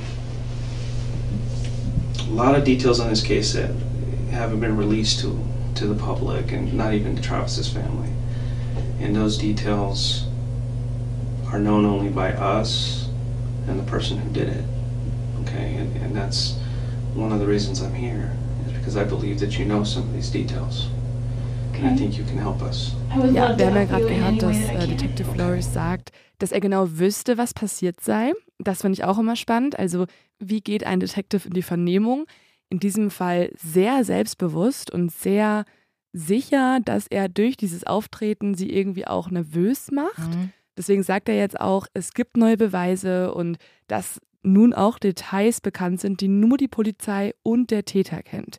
Und er glaubt, dass Jody auch diese Details kennen würde, also dass sie Täterwissen hat. Das heißt, er sagt ihr eigentlich direkt von Anfang, Jody, wir wissen, du bist die Täterin. Und du hast jetzt die Chance, uns zu erklären, warum du es gemacht hast. Und Jodie geht da ja voll drauf ein. Also sie sagt ja dann auch, ich möchte euch auf jede erdenkliche Art und Weise helfen. Jodie ist sowieso sehr merkwürdig in diesem Verhör. Sie nimmt immer wieder Sitzpositionen ein, die anscheinend so aussehen sollen, als sei sie cool und ruhig. Dafür stützt sie zum Beispiel ihre Ellbogen auf den Tisch, legt ihr Gesicht darauf ab. Und es scheint ehrlich gesagt auch so, als versuche sie zwanghaft unschuldig rüberzukommen. Ich finde ehrlich gesagt auch, dass es ein bisschen flirty wirkt, weil sie beugt sich so nah an diesen Kommissar rüber, also ja immer so über den ganzen Tisch. Mhm. Das ist schon ein bisschen merkwürdig. Ja, ich finde, es wirkt so ein bisschen wahnhaft oder zumindest so, als ob sie so ein bisschen den Bezug zur Realität verloren hat. Also auch wie sie sich teilweise so abstützt und so bewegt. Das wirkt alles so, als ob sie fast ein bisschen angetrunken wäre, weißt du? Mhm. Und, und ich finde, sie redet auch extra mit so einer weichen Stimme wie so ein kleiner Engel. Ja, das ist wieso bei Jodie super creepy. Das habt ihr ja vielleicht auch schon gehört. Sie redet so ganz sanft. Also sie sagt immer alles so, Yeah, I was just, I just really wanted to help him. Mhm. Das finde ich, macht sie so gruselig. Ich Ja. finde sowieso, manchmal erinnert mich Jodie so ein bisschen an irgendwie diese Serie You. Also als würde sie so einen Charakter spielen. So eine Mhm. liebe Person und eigentlich ist sie ganz, ganz anders. Ja, sie wirkt einfach nicht wie die Person, die diesen Overkill begangen hat, die gerade Mhm. jemanden grausamst ermordet hat und jetzt so eine ganz süße, unschuldige, niedliche Person ist, die helfen möchte. Obwohl ihr gerade gesagt wurde, und das macht sie ja auch so krass verdächtig, ihr wurde gerade gesagt, sie ist die Hauptverdächtige. Sie ist sogar die Täterin, sagen sie ihr eigentlich. Und eine unschuldige Person wird jetzt ausrasten. Eine unschuldige Person wird sagen, ey, könnt ihr euch mal darauf konzentrieren, den wahren Täter zu finden? Ermittelt doch mal Mhm. richtig. Und sie lässt das ja gar nicht so richtig an sich. Sie ist ja, so Ja. richtig, ach ja, gut. Gut, man kann natürlich nie genau sagen, wie sich jemand verhält, der schuldig oder unschuldig ist. Ja, aber bei ihr ist das da- schon sehr auffällig. Stell dir doch mal vor, dir wird Ja. jemand sagen, Lynn, du hast die Leo umgebracht und jetzt müssen wir wissen, warum du das Ja. getan hast. Und du wärst so, ach, okay, I wanna help. Ja, sie versucht ja, also es wirkt so, als würde sie genau das versuchen zu machen, was sie denkt, was richtig Mhm. wäre in der Situation. Aber deswegen wirkt es halt super unnatürlich. Was auch auffällig ist, ist, dass Jodie jetzt anfängt, immer extrem abzuschweifen. Also Mhm. Sie ähm, redet über alles Mögliche. Sie redet über äh, ihren Job, ihre neuen Freunde, über Facebook-Posts und das stundenlang, auch über Filme, die sie geguckt hat. Sie erzählt dann einfach zwischendurch eine halbe Stunde was über einen Film. Und tatsächlich ist das ein Verhalten, das Psychologen sehr oft in Vernehmungen beobachten. Schuldige Menschen reden nämlich über ihren Alltag, über unwichtige Dinge und über sehr viele Details und vor allem über alles, was nichts mit der Tat zu tun hat. So verleugnen sie die Realität, nämlich dass sie gerade einer Straftat überführt werden. Ja, und sie lügen dann ja auch nicht. Ja. Ne? Also es ist ja viel einfacher, über deinen Lieblingsfilm zu reden, wenn das wirklich dein Lieblingsfilm ist, weil du musst nicht mehr aktiv lügen. Und ähm, man sagt ja auch, dass Leute, die lügen, so richtig viele unnötige Details Mhm. einbauen, weil sie denken, das müssen sie machen. Ja, also das sieht man bei ihr auf jeden Fall. Und der Detective geht jetzt gar nicht auf Jodys Ablenkung ein. Er spielt nach seiner eigenen Taktik. Er erzählt Jody, dass alle Freunde von Travis nur eine Person verdächtigen, nämlich sie. Und er sagt, manchmal sind die einfachsten Antworten die richtigen. Ich habe eins und eins zusammengezählt. Als er jetzt auf die Sexaffäre eingeht, fragt Jody, ob Travis Familie davon wüsste. Denn, das sagt sie zumindest in diesem Moment, sie will nicht, dass er in einem schlechten Licht dasteht. Sie will sein Ansehen bewahren. Mm. Und das, Leo, müssen wir uns jetzt ganz genau merken. Jody hat in dieser Vernehmung gesagt, egal was, ich möchte Travis Ansehen bewahren. Ich möchte nicht, dass Leute schlecht über ihn reden. Mhm. Dabei wird sie nicht so ganz bleiben. Kleiner Spoiler. Detective Flores bleibt ruhig, er bleibt nett, er ist einfühlsam und er macht Jodie immer wieder Komplimente. Er sagt, dass er nicht verstehe, dass Travis sie nicht als Marriage Material angesehen hat. Er sagt zum Beispiel zu ihr, sehe sie hier vor mir sitzen. Sie sind eine wunderbare Frau. Und Jodie scheint geschmeichelt. Mhm. Sie beginnt jetzt dem Detective zu vertrauen, sich zu öffnen und spricht immer mehr über ihre Beziehung zu Travis. Diese Chance nutzt der Detective sofort. Er lenkt jetzt das Gespräch auf Travis Reise nach Cancun. Flores glaubt nämlich, dass hier der Triggermoment liegt. Er glaubt, das war der Moment, in dem sich Jodie entschlossen hat, Travis zu töten. Es macht ja auch Sinn. Also, Jodie ist diejenige, die die ganze Zeit was mit Travis hat, aber jetzt hat er nicht sie auf diese Reise Mhm. eingeladen, sondern Mimi. Ja, er hat sich einfach gegen sie entschieden. Ja, und für den Detective war das der ultimative Beweis, dass Travis nicht mehr Jodie wollte, dass er wirklich ernstes Interesse an einer anderen Frau hatte. Aber Jodie sagt jetzt im Verhör, sie hätte sich für Mimi und Travis gefreut. Ja, das macht mich auch so aggressiv, als ich Mhm. es gesehen habe. Oh, good for her. Ich habe mich so gefreut. Mhm, klar. Mhm. Und das ist auch der Moment, wo es Detective Flores komplett reicht.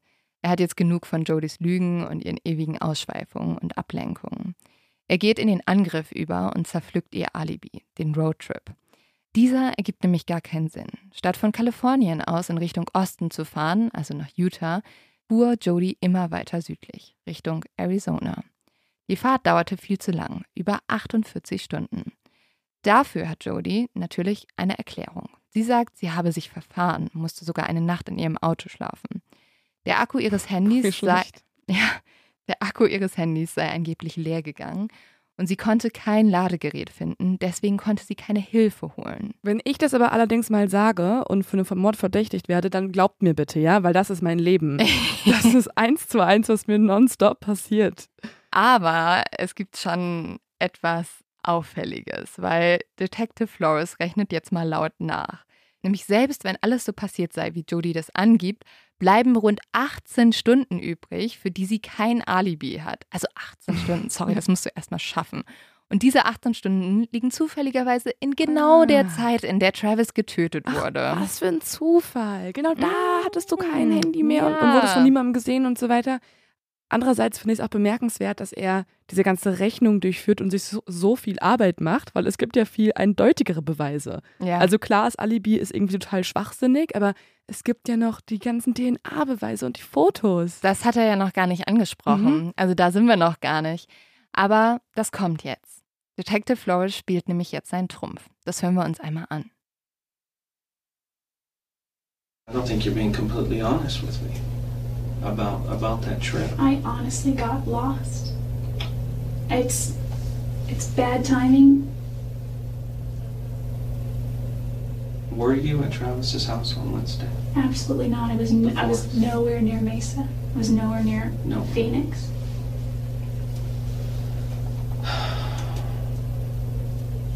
I wasn't even close to him.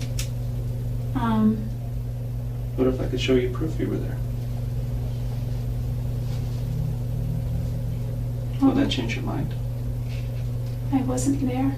Can you be honest with me, Jody? I was not at Travis's house. Was not. You were at Travis's house. You guys had a sexual encounter, which there's pictures. And I know you know there's pictures because I have them. Leo, sollen wir das einfach I nochmal will show them to you. übersetzen? Mhm. Ich kann auch, sollen wir es mal nachsprechen? Okay, ich bin, ähm, wer, wer möchtest du sein? Ich bin Detective Flores. Mann. Okay. Muss dann aber auch so süß wie Jodie sprechen, ja? Okay. Ich glaube, dass sie mir nicht die ganze Wahrheit über ihren Roadtrip erzählt haben. Ich habe mich verfahren. Es ist schlechtes Timing gewesen. Waren sie in Travis Haus? Nein, ich war nicht mal in der Nähe von Misa. Und was, wenn ich ihnen Beweise zeige, dass sie da waren? Würde das ihre Meinung ändern? Ich war nicht da. Seien Sie ehrlich mit mir, Jodie. Sie waren in Travis Haus. Sie hatten Sex mit ihm. Davon gibt es Bilder. Sie wissen, dass es Bilder gibt. Ich habe sie. Ich werde sie Ihnen zeigen. Leo, du hast eine wundervolle Jodie abgegeben. Danke. Jetzt habe ich gefühlt Angst vor dir. Ja. Aber jetzt ist dieser Moment gekommen. Detective Flores spricht jetzt von den Bildern, die von der SD-Karte rekonstruiert wurden. Auf diesen Bildern sind Travis und Jodie zu sehen. Die beiden sind nackt und sie liegen auf Travis Bett und posieren für die Kamera. Auf einem Bild zeigt Travis das Peace-Zeichen. Neben ihm liegt eine Packung Gleitgel. Mhm. Auf diese Sexbilder folgt jetzt ein Fotoshooting. Travis nackt in der Dusche. Das Wasser läuft über sein Gesicht und er schaut verführerisch in die Kamera. Die Fotos haben einen Zeitstempel. Und jetzt kommen wir zum Tag des Mordes. Es ist der 4. Juni 2008, kurz vor halb sechs abends. Krass. Und ich habe dir diese Fotos auch mal eingefügt, also zumindest die, ähm, die Mhm. man noch zeigen kann. Und du musst dir vorstellen, das sind die Fotos, die kurz vor seinem Tod gemacht wurden. Das ist so heftig. Also gerade wenn du dir halt dieses Foto anguckst, wo er so in Ja. die Kamera guckt. Ja, ja. Also irgendwie sieht er auch an, aus, als hätte er Angst. Aber ja, das, schon, ne? ja, Vielleicht hat er da schon gemerkt, boah, jetzt wird es irgendwie gruselig. Aber andererseits, ey, das ist wieder dieses Ding von, die gefährlichsten Menschen sind in deinem nahen Umfeld. ja. Also wir müssen gerade gar nicht Angst haben, dass ein Serienmörder mit einer Kettensäge vor dem Haus hier steht und auf uns wartet im Dunkeln. Ja, Sondern Eigentlich müssen wir voreinander Angst haben. auf jeden Fall. Dass gleich ich von dir Fotos machen will aus irgendeinem Grund und ausraste. Aber es ist doch so, guck mal, die beiden waren gerade so intim. Ja. Du kannst nicht intimer sein, als die beiden gerade sind. Sie hatten Sex, Ja. sie fotografieren sich nackt in der Dusche. Vor allem dieses Foto, es gibt so ein Bild, wo Travis mit dem Rücken zu Jodie steht und so die Mhm. Arme über seinen Kopf hat. Und ich finde, es sieht halt aus, als hätte sie ihn kurz danach in den Rücken gestochen. Ja. Und das ist, das ist so schlimm, weil Oh es gibt diese Fotos und die nächsten Fotos sind, wo Travis blutüberströmt auf den Fußboden des Badezimmers liegt. Neben ihm erkennt man einen Fuß und ein Stück Unterwäsche. Und es ist die Unterwäsche, die Jodie auf den vorherigen Bildern getragen hat. Boah. Warum musste sie das denn auch noch fotografieren? Es ist krank. Sie hat sich das ja noch nicht mal mehr mitgenommen. Es Also- ist komplett krank. Äh, Warum? Man weiß es nicht. Die Polizei vermutet jetzt, dass die Kamera Jodie runtergefallen ist, während sie Travis mit einem Messer attackiert hat. Als die Kamera zu Boden gefallen ist, löst sie aus Versehen weitere Male aus und dokumentiert so den Mord. Die Bilder sind nur wenige Momente nach dem Fotoshooting entstanden. Das beweisen die Zeitstempel. Das zeigt jetzt, Jodie muss also ein Messer im Bad versteckt haben, mit dem sie dann den wehrlosen Travis angegriffen hat. Detective Flores zeigt Jodie jetzt zuerst die Bilder vor dem Mord. Er sagt, das sind sie auf den Fotos. Und sie antwortet, sieht mir ähnlich. Warte. Das wolltest du machen? Sieht mir, sieht mir ähnlich. Also wie kannst du sagen, sieht mir ähnlich? Das ist halt sie. Das ist so, also das ist so dreist auch einfach. Boah, In echt bin ich aber hübscher. wahrscheinlich wollte sie das noch sagen, hat sie aber natürlich nicht. Detective Flores zeigt jetzt Jodie das Bild, auf dem ihr Fuß und ihre Unterwäsche zu sehen ist. Und dann sagt Jodie nur, das ist nicht mein Fuß. Aber sie ist jetzt überführt. Sie Detec- sagt, also sorry, ne? Sie, ja. sie sagt auch immer so Sachen, die sie gar nicht beweisen kann. Nee. Es ist so, als wenn jemand so sagt, ey, vor dir liegt eine leere Schokolade, hast du die gerade gegessen und dein ganzer Mund ist voller Schokolade und ja. überall hast du Flecken und du bist so, Nee. so, also es sind ja noch nicht mal irgendwie irgendwelche Ja. Erklärungen. ja. Es ist einfach nur so dahergesagt. Das ähm, sieht mir ähnlich, aber das ist nicht mein Fuß. Also das ist ja der Grund, warum Jodie auch durch diese Verhöre wirklich, kann man eigentlich sagen, zu einer der meistgehassten Frauen Amerikas wurde, Hm. weil sie so viel lügt und man sie bei jeder Lüge ertappt. Also es sind so offensichtliche Lügen. Deswegen haben sich die Leute auch so drüber aufgeregt, weil sie waren so, sag doch die Wahrheit, es bringt gar nichts da zu lügen. Oder hab eine bessere Version. Ja. Denk doch mal vorher nach, Ja. du hattest so viel Zeit, wo du noch irgendwie schlafen konntest. Ja. Denk dir doch mal aus, dass irgendwer vorbeigekommen wäre, irgendeine mörderische Frau und die hat euch beide gefesselt und dann musstest du mit ansehen, wie vor dir dein Geliebter ermordet wird. Hab doch irgendeine alternative Geschichte auf Lager. Ach Leo, keine Sorge, es werden noch sehr viele alternative Stories kommen. Ah, okay. Der Detective sagt jetzt aber zu Jodie, Jodie, es ist vorbei. Sie müssen mir die Wahrheit sagen. Er will ein Geständnis von ihr haben, aber das bekommt er nicht. Jodie bestreitet nämlich weiterhin, Travis etwas angetan zu haben. Und damit beendet Detective Flores jetzt das Verhör. Jodie soll in ein Gefängnis gebracht werden und davor werden aber noch diese typischen Mugshots von ihr gemacht. Und jetzt wird's crazy. Jodie sagt jetzt nämlich folgendes. Nein, nein, nein, nein, nein. Das zeigt, wie oberflächlich ich bin, aber kann ich mich kurz frisch machen? Sie will sich schick machen für ihr Fotoshooting, für ihre Mugshots. What the fuck? Ja, sie will. Aber hat sie Make-up mitgebracht? Also, oder leiht sie sich jetzt, geht sie jetzt rum durch die Ja. Polizeistation und fragt irgendwelche Frauen, ob die ein bisschen Make-up für sie hätten? Ja, also sie hat das ja zumindest gefragt, ob sie Make-up auftragen darf und der Detective sagt dann einfach nur so, nein, sie bleiben so, wie sie sind. Äh, der ist so richtig durch damit, der ist so, auf gar keinen Fall. Ja. Und jetzt wird's noch, ja, komischer, gruseliger, alles zusammen. Jetzt verlässt nämlich Detective Flores den Raum und Jodie bleibt allein zurück. Sie hört jetzt sofort auf zu weinen. Sie wird ja immer noch, also das wird ja noch gefilmt, aber anscheinend Mhm. merkt sie das nicht. Jodie macht jetzt sehr merkwürdige Sachen. Sie führt Selbstgespräche, zum Beispiel sagt sie jetzt, du hättest Make-up benutzen sollen, Jodie. Oh Gott. Und sie fängt an zu singen. Sie singt Oh Holy Night und sie singt Here With Me von Dido. Ich habe mir mal den Songtext von dem letzten Song angeschaut. Oh Gott. Der geht wie folgt. And I won't go, I won't sleep, I can't breathe until you're resting here with me. And I won't leave and I can't hide, I cannot be until you're resting here with me. Also auf Deutsch, ich werde nicht gehen, ich werde nicht schlafen, ich kann nicht atmen, solange du nicht hier bei mir bleibst. Ich werde diesen Ort nicht verlassen, kann mich nicht verstecken, kann nicht existieren, solange du nicht bei mir bleibst. Oh Gott. Es ist extrem creepy, das Ja. zu hören. Also, das zeigt ja jetzt schon fast wirklich, dass sie vielleicht tatsächlich auch psychisch krank ist. Also, ne, in so einer Situation so zu agieren. Oder dass sie doch weiß, dass sie beobachtet Mhm. wird und jetzt verrückt wirken möchte, um ihre Strafe zu mindern. Aber Ja. ehrlich gesagt glaube ich das zweite gar nicht. Nee, Weil, mm, mm. sie ist halt super klug, ne? Das wurde ja schon in der Schule festgestellt und so. Es ist schon sehr auffällig, weil was sie jetzt zum Beispiel auch als nächstes macht, ist, sie steht von ihrem Stuhl auf, krabbelt auf allen Vieren zur Wand und macht einen Kopfstand. Oh Gott. Und das, dann, ach, ja, das doch, ich erinnere mich, weil dann lacht sie auch noch so ganz ja. komisch, laut und schrill. Also das wirkt schon so, als möchtest du ein bisschen psychisch krank wirken. Aber gut, man weiß es nicht. Oh. Oder du bist es halt. Ja. Weil wenn du nicht psychisch krank bist, dann würdest du ja auch nicht einfach deinen Ex-Freund umbringen. Also da muss ja auch schon was mit dir sein. Ja, auf jeden Fall. Was auch merkwürdig ist und sehr befremdlich ist, Jodie lacht auch, als ihr Mugshot gemacht wird. Und dieses Bild von ihr, das Bild der lächelnden Mörderin, geht um die Welt. Ich habe es dir hier auch mal angefügt. Ähm, es gibt zwei, vor allem das zweite Bild, da Ja. lächelt sie halt richtig wie, als würde so ein Schulbild von ihr gemacht werden. Ja.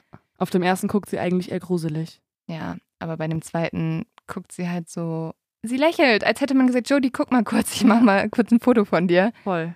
Am nächsten Tag geht das Verhör weiter. Genauso wie auf den Mugshots trägt Jodie jetzt einen orangenen Gefängnisjumpsuit.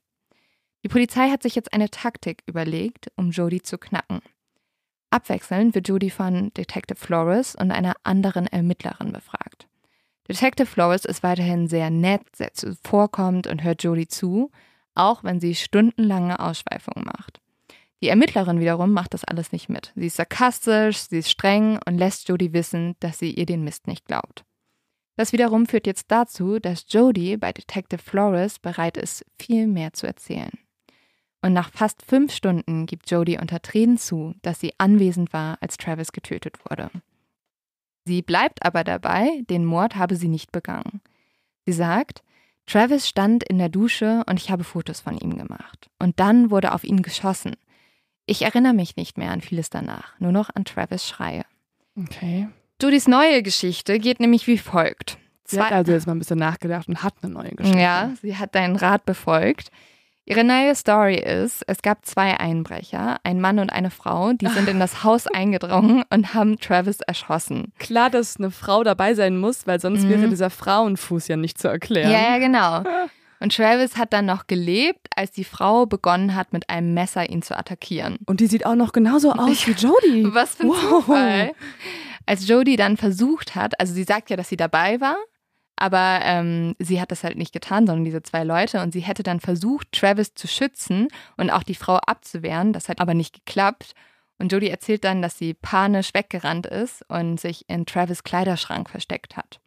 Aber der Mann hat sie dann gefunden und hat ihr eine Waffe an den Kopf gehalten und ihr gedroht und gesagt, wenn du das jemandem erzählst, bringe ich deine Familie um. Und dann sollen die Einbrecher Jodys Sachen durchsucht haben und dort ihren Führerschein gefunden haben und dadurch die Adresse ihrer Familie gehabt haben. Ähm, ja, und Jodie meinte, sie hatte halt mega Todesangst und deswegen hat sie sich dann nicht bei der Polizei gemeldet. Weil, also nach dieser Story hätte sie ja die Polizei rufen können, was sie nicht getan hat. Und sie meint, das hat sie nicht getan, weil die ihr gedroht hätten. Ja, klar. Die Geschichte ist, wie ihr merkt, ganz klar ausgedacht und macht auch in ganz vielen Punkten einfach gar keinen Sinn. Also Jodie erzählt da wirklich, wie sie irgendwie versucht hat, zwei der Angreifer gleichzeitig abzuwehren und währenddessen irgendwie noch Travis versucht hat, dazu zu bewegen, aufzustehen. Und wenn sie das wirklich so geschafft hätte, wäre sie halt irgendwie Superman gewesen. Also das, Kryptonit. ja, Kryptonit. Also macht doch wieder Sinn. macht alles wieder Travis Sinn. hat doch vorher schon gesagt, Ja. das ist Kryptonit. Also im Endeffekt ist es natürlich auch einfach total fragwürdig, weil was ist denn das Motiv der Einbrecher? Die kommen Ja, einfach rein einfach und bringen so. aber auch nur eine Person um und die Ja. andere lassen sie ja im Leben. Es, es macht keinen Sinn. Und deswegen sagt Detective Flores jetzt auch zu Jodie, ich mache diesen Job schon sehr lange und das ist die unglaubwürdigste Geschichte, die ich je gehört habe. Und Geil. er bricht das Verhör ab. Oh. Mic drop. Ja, er war so, I'm out. Das war's. Das mache ich nicht mehr mit. Du hättest dir echt was Besseres ausdenken können. Ja. Du hattest so viel Zeit, Jodie. Einige Wochen später wird Jodie angeklagt. Ein sehr erfahrener Staatsanwalt übernimmt den Fall. Seine Aufgabe ist es jetzt, Jodies Vorsatz nachzuweisen, also dass sie den Mord an Travis geplant hat. Und dafür fordert er die Höchststrafe. Und das bedeutet im Staat Arizona Tod durch die Giftspritze. Natürlich ist das jetzt für die Medien ein gefundenes Fressen, also dass einer schönen Frau wie Jodie die Todesstrafe droht. Man muss sagen, es gibt sowieso nur sehr, sehr wenig Frauen, die durch die Todesstrafe in Amerika hingerichtet wurden. Und Jodie, die natürlich auch noch so engelsgleich aussieht, da berichten alle drüber. Und Jodie nimmt jedes Interview an, das ihr angeboten wird. Darin spricht sie ebenfalls mit weicher Stimme, sie macht Witze, sie spricht über ihre Liebe zu Gott und versucht, das All-American Girl zu sein, das niemandem etwas antun könnte. Und wir können ja auch noch mal zusammen in eins reinhören. I understand that everything, all of the evidence against me right now is very compelling. What really happened in there? In a nutshell, two people took Travis's life, two monsters. You did not shoot Travis. No, I've never even shot a real gun. You did not stab him 27 I've never, times no, that's that's heinous. or I've never. slit his throat from ear to ear. I can't imagine slitting anyone's throat. No jury is going to convict me. Why not? Also Jodie hat ja gerade gesagt, in ihrer schönen Stimme, dass zwei Monster Travis umgebracht hätten. Und als der Reporter danach fragt, ob sie aber diejenige war, die eine Waffe geschossen hat oder Travis die Kehle durchgeschnitten hätte, antwortet sie ihm ja, dass sie sowas niemals machen würde und dass das abscheulich sei. Und im zweiten Ausschnitt, den du gerade noch gezeigt hast, sagt sie, dass keine Jury sie jemals verurteilen würde, weil sie einfach unschuldig ist. Ja, ich finde das krass. Also Jodie ist sich total sicher, Mhm. dass sie mit ihrer Geschichte durchkommt. Aber es gibt noch eine Sache, die Jodie wichtiger ist als ihre Freiheit und das ist ihr Image. Sie liebt irgendwie dieses Rampenlicht und die Aufmerksamkeit und ähm, sie glaubt auch, dass die Menschen sie lieben. Aber in Wirklichkeit ist das absolute Gegenteil der Fall. Die Menschen hassen Jodie. Sie wirkt total arrogant, sie wirkt selbstverliebt und sie wirkt halt unnatürlich. Liegt unter anderem auch daran, dass in den Interviews Jodie immer wieder nach Pausen fragt, um neues Make-up aufzutragen. Und es gibt sogar eine Art Make-up-Tutorial mit Jodie. Da schminkt sie sich vor der Kamera, also in einem Interview, während sie Fragen zu Travis beantwortet. Nein. Und es so, also es wirkt wie so ein Get ready with me while I talk about murder. Es ist so absurd. Also warte, ich zeig dir das mal einmal. Oh mein Gott. Don't roll the tape yet. That'd be great. Yay, bottled water. Never put my makeup on in front of a total stranger, but that's okay. It's been like weeks since I put makeup on. I'm glad to see this is waterproof. I don't plan to cry, but you know, I probably won't. Travis used and I used to argue about my driving because my rearview mirror was always facing me instead of toward the back. He made me feel vain sometimes. Whatever um, you want to change, or if you don't think something looks right, just let me know. I'll adjust it. I guess if, if I start getting shiny, then we can take a break. Would you do Es favor and just ist wie Sorry. Social Media, wo Leute sich schminken und dabei darüber reden, woher das Make-up jetzt ist und ähm, was auch immer man dabei redet, wenn man halt sich schminkt. Sie wirkt, als redet sie darüber, was sie zum Frühstück gegessen hat. Sie sagt so, ja, ähm, sagt mir Bescheid, wenn irgendwas nicht so gut aussieht oder so. Ja, dass Travis auch immer kommentiert hätte, dass sie sich schminkt und sie so ein bisschen oberflächlich sei oder irgendwie eitel und oh so weiter. mein Gott. Es ist total crazy, es ist so beiläufig, wie sie das erzählt. Ja, und deswegen Oh Gott, fängt jetzt ganz Amerika an, Jodie zu hassen. Also selbst die TV-Moderatoren fangen an, live darüber zu reden, wie seltsam Jodie ist. Und ja, das sind jetzt 4,5 Jahre, bis das Verfahren gegen Jodie eröffnet wird. Und das ist absolut ein riesen Medienspektakel, weil Jodie dieses Medienspektakel macht. Unter anderem ändert Jodie ihre Geschichte in dieser Zeit ein drittes Mal. Ihre Anwälte wissen nämlich, dass niemand Jodies Lügengeschichte von den Einbrechern glauben wird. Also muss Jodie jetzt glaubwürdiger werden. Und die neue Version der Ereignisse geht so. Jodie gibt zu, Travis umgebracht zu haben, aber aus Notwehr. Sie sagt, Travis habe sie angegriffen und sie musste sich verteidigen, um ihr eigenes Leben zu retten. Ganz schön krass, das mit so viel Messerstichen und Schüssen zu Mhm. machen. Und ja, jetzt geht es los und natürlich wird jetzt geprüft, was stimmt, was sti stimmt nicht im Gericht. Und die Stimmung vor der Gerichtsverhandlung ist total angespannt. Alle warten jetzt darauf, dass es endlich losgeht. Ganze Menschenmassen reisen an, um sich vor dem Gericht zu versammeln. Es werden Schilder hochgehalten, die Leute schreien immer wieder Gerechtigkeit für Travis und viele Menschen nehmen sich sogar extra Urlaub, Oh um die Verhandlung sehen zu können. Okay, Johnny Depp, Amber Heard haben wir vielleicht uns auch ein paar Stunden freigenommen Ja. für. Man muss schon sagen, also im Gegensatz zu Amber Heard und Johnny Depp war Jodie ja vorher nicht berühmt. Und auch wenn niemand auf ihrer Seite steht, ist sie jetzt trotzdem ein Star geworden. Das war auch gewissermaßen ihr Ziel. Mhm. Was natürlich auch sehr entscheidend dafür ist, ist die Tatsache, dass sie zum Tode verurteilt werden soll. Weil in Arizona wurde noch nie eine Frau mit der Todesstrafe hingerichtet. Am 2. Januar 2013 eröffnet dann der Staatsanwalt Martinez das Verfahren. Es geht jetzt im Prozess nicht mehr darum, ob Jodie Travis ermordet hat. Das hat sie ja mittlerweile zugegeben. Es geht darum, ob es erstens Notwehr war, so könnte Jodie freikommen, oder wenn sie schuldig war, ob es zweitens vorsätzlicher Mord war, denn nur darauf steht die Todesstrafe. Darüber wird jetzt eine Jury aus zwölf Geschworenen entscheiden. Für Jodys Verteidigung ist es also das Allerwichtigste, dass die Geschworenen Jodys menschliche Seite sehen. Hm. Ihre Taten, der Overkill sind so brutal und schrecklich, dass Jodie automatisch als Monster dasteht. Die einzige Chance, Jodie unschuldig aussehen zu lassen, ist, Travis zu diffamieren.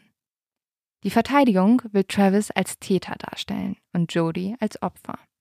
Der Kern ihrer Strategie: Travis soll Jodie missbraucht haben. Und jetzt, Leo, kannst du dich noch daran erinnern, wie Jodie im Verhör noch erzählt hat, dass sie Ja. Travis unbedingt sein Andenken bewahren will und ihn schützen will? Mhm. Ja, jetzt passiert das absolute Gegenteil. In dem folgenden Prozess wird Jodie alles dafür tun, sein Andenken und seinen Ruf zu zerstören. Jodie verknüpft Religion und Sex so hinterlistig, wie es die USA niemals zuvor gesehen hat.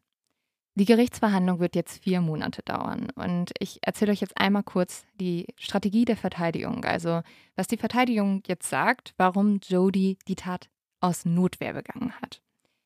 Jodie soll laut Verteidigung ein ganz normales Leben geführt haben, bis Travis ihr Leben auf den Kopf gestellt hat. Travis soll Jodie gezwungen haben, immer wieder mit ihr zu schlafen. Um das auch zu verdeutlichen, dass Jodie Travis komplett ergeben war und auch alles getan hat, um ihm zu gefallen, werden jetzt Mitschnitte aus Telefonaten und SMS präsentiert. Das sind unter anderem diese Telefonate, in die wir vorhin auch reingehört haben. Und äh, dass es die überhaupt gibt, dass es diese Aufzeichnung gibt, liegt wahrscheinlich daran, dass Jody Travis heimlich aufgezeichnet hat. In den SMS beschreibt Travis detailliert, was er mit Jody anstellen möchte. Er nennt sie unter anderem ein dreilöchiges Wunder. Ja, das ist natürlich. Es, es ist ähm, sowieso einfach unfassbar absurd, was in diesem Gerichtsprozess abgespielt Ja. wird.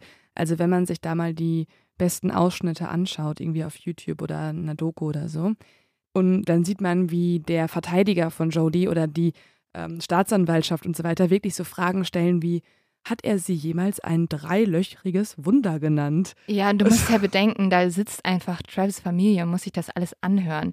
Weil unter anderem werden da auch diese Telefonmitschnitte abgespielt. Und da erzählt jetzt einfach Travis, wie er Jodie fesseln will und mit ihr Sex haben will.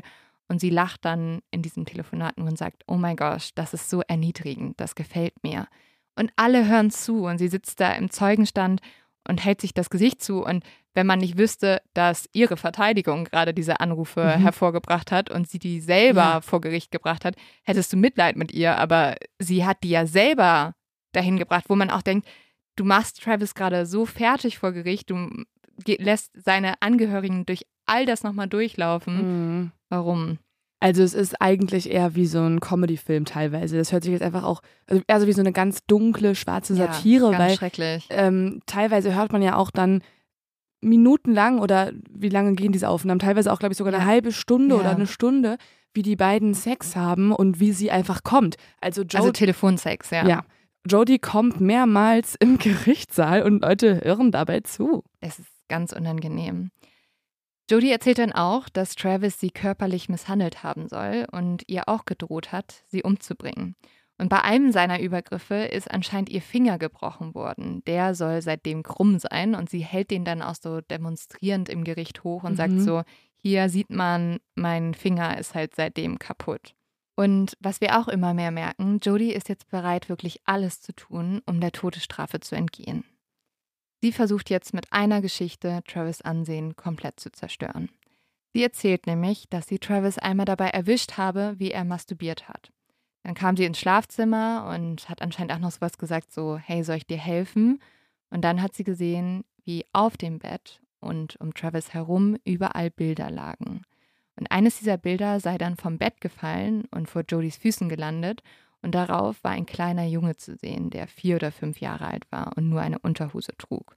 Also ihre Unterstellung, die sie jetzt macht, ist, Travis war pädophil. Mhm. Also sie macht jetzt wirklich alles, sie sagt alles, um Travis zu einem schlechten Menschen zu machen Mhm. und um selber zu überleben. Und das ist einfach komplett das Gegenteil, was sie vorher im Verhör gesagt hat, dass sie ihn schützen will. ja, und dafür gibt es wahrscheinlich auch gar keine Beweise, oder? Es gibt gar keine Beweise Ja. dafür. Man sieht dann auch nur so wie Travis Geschwister, die halt im Zuschauerraum sitzen, so, die schütteln nur noch den Kopf. Ja. Die sind so entsetzt darüber, was die einfach bereit ist zu sagen. mhm. Und jetzt schauen wir uns noch mal kurz die Argumente der Staatsanwaltschaft an. Die kennen wir ja. Also es gibt Fotos, es gibt DNA-Beweise. Aber es gibt auch noch ein paar andere Sachen, die auffällig waren, weil es geht ja jetzt darum zu beweisen, dass Jodie das geplant hat. Also Mhm. dass sie den Mord bewusst begangen hat. Und da ist zum Beispiel sehr auffällig, dass eine Woche vor dem Mord bei Jodys Großeltern angeblich eingebrochen wurde und es wurde eine Waffe geklaut und die hat genau das gleiche Kaliber wie die Mordwaffe. Ach, was für ein Zufall schon Mhm. wieder. Das ist genauso zufällig wie die beiden Einbrecher, die, ah, ah, upsi, die ja dann doch nicht eingebrochen sind. Ja, dazu kommt, Jodie hat sich auch bevor sie ihren Roadtrip gemacht hat, bei ihrem Ex-Freund zwei Benzinkanister geliehen. So musste sie nämlich in Arizona gar nicht tanken und wurde nirgendwo gesehen. Ah, Das deutet natürlich auch darauf hin, dass sie das Ganze geplant hat. dass die halt die Überwachungskameras und so weiter umgehen wollte. Ja. an Tankstellen.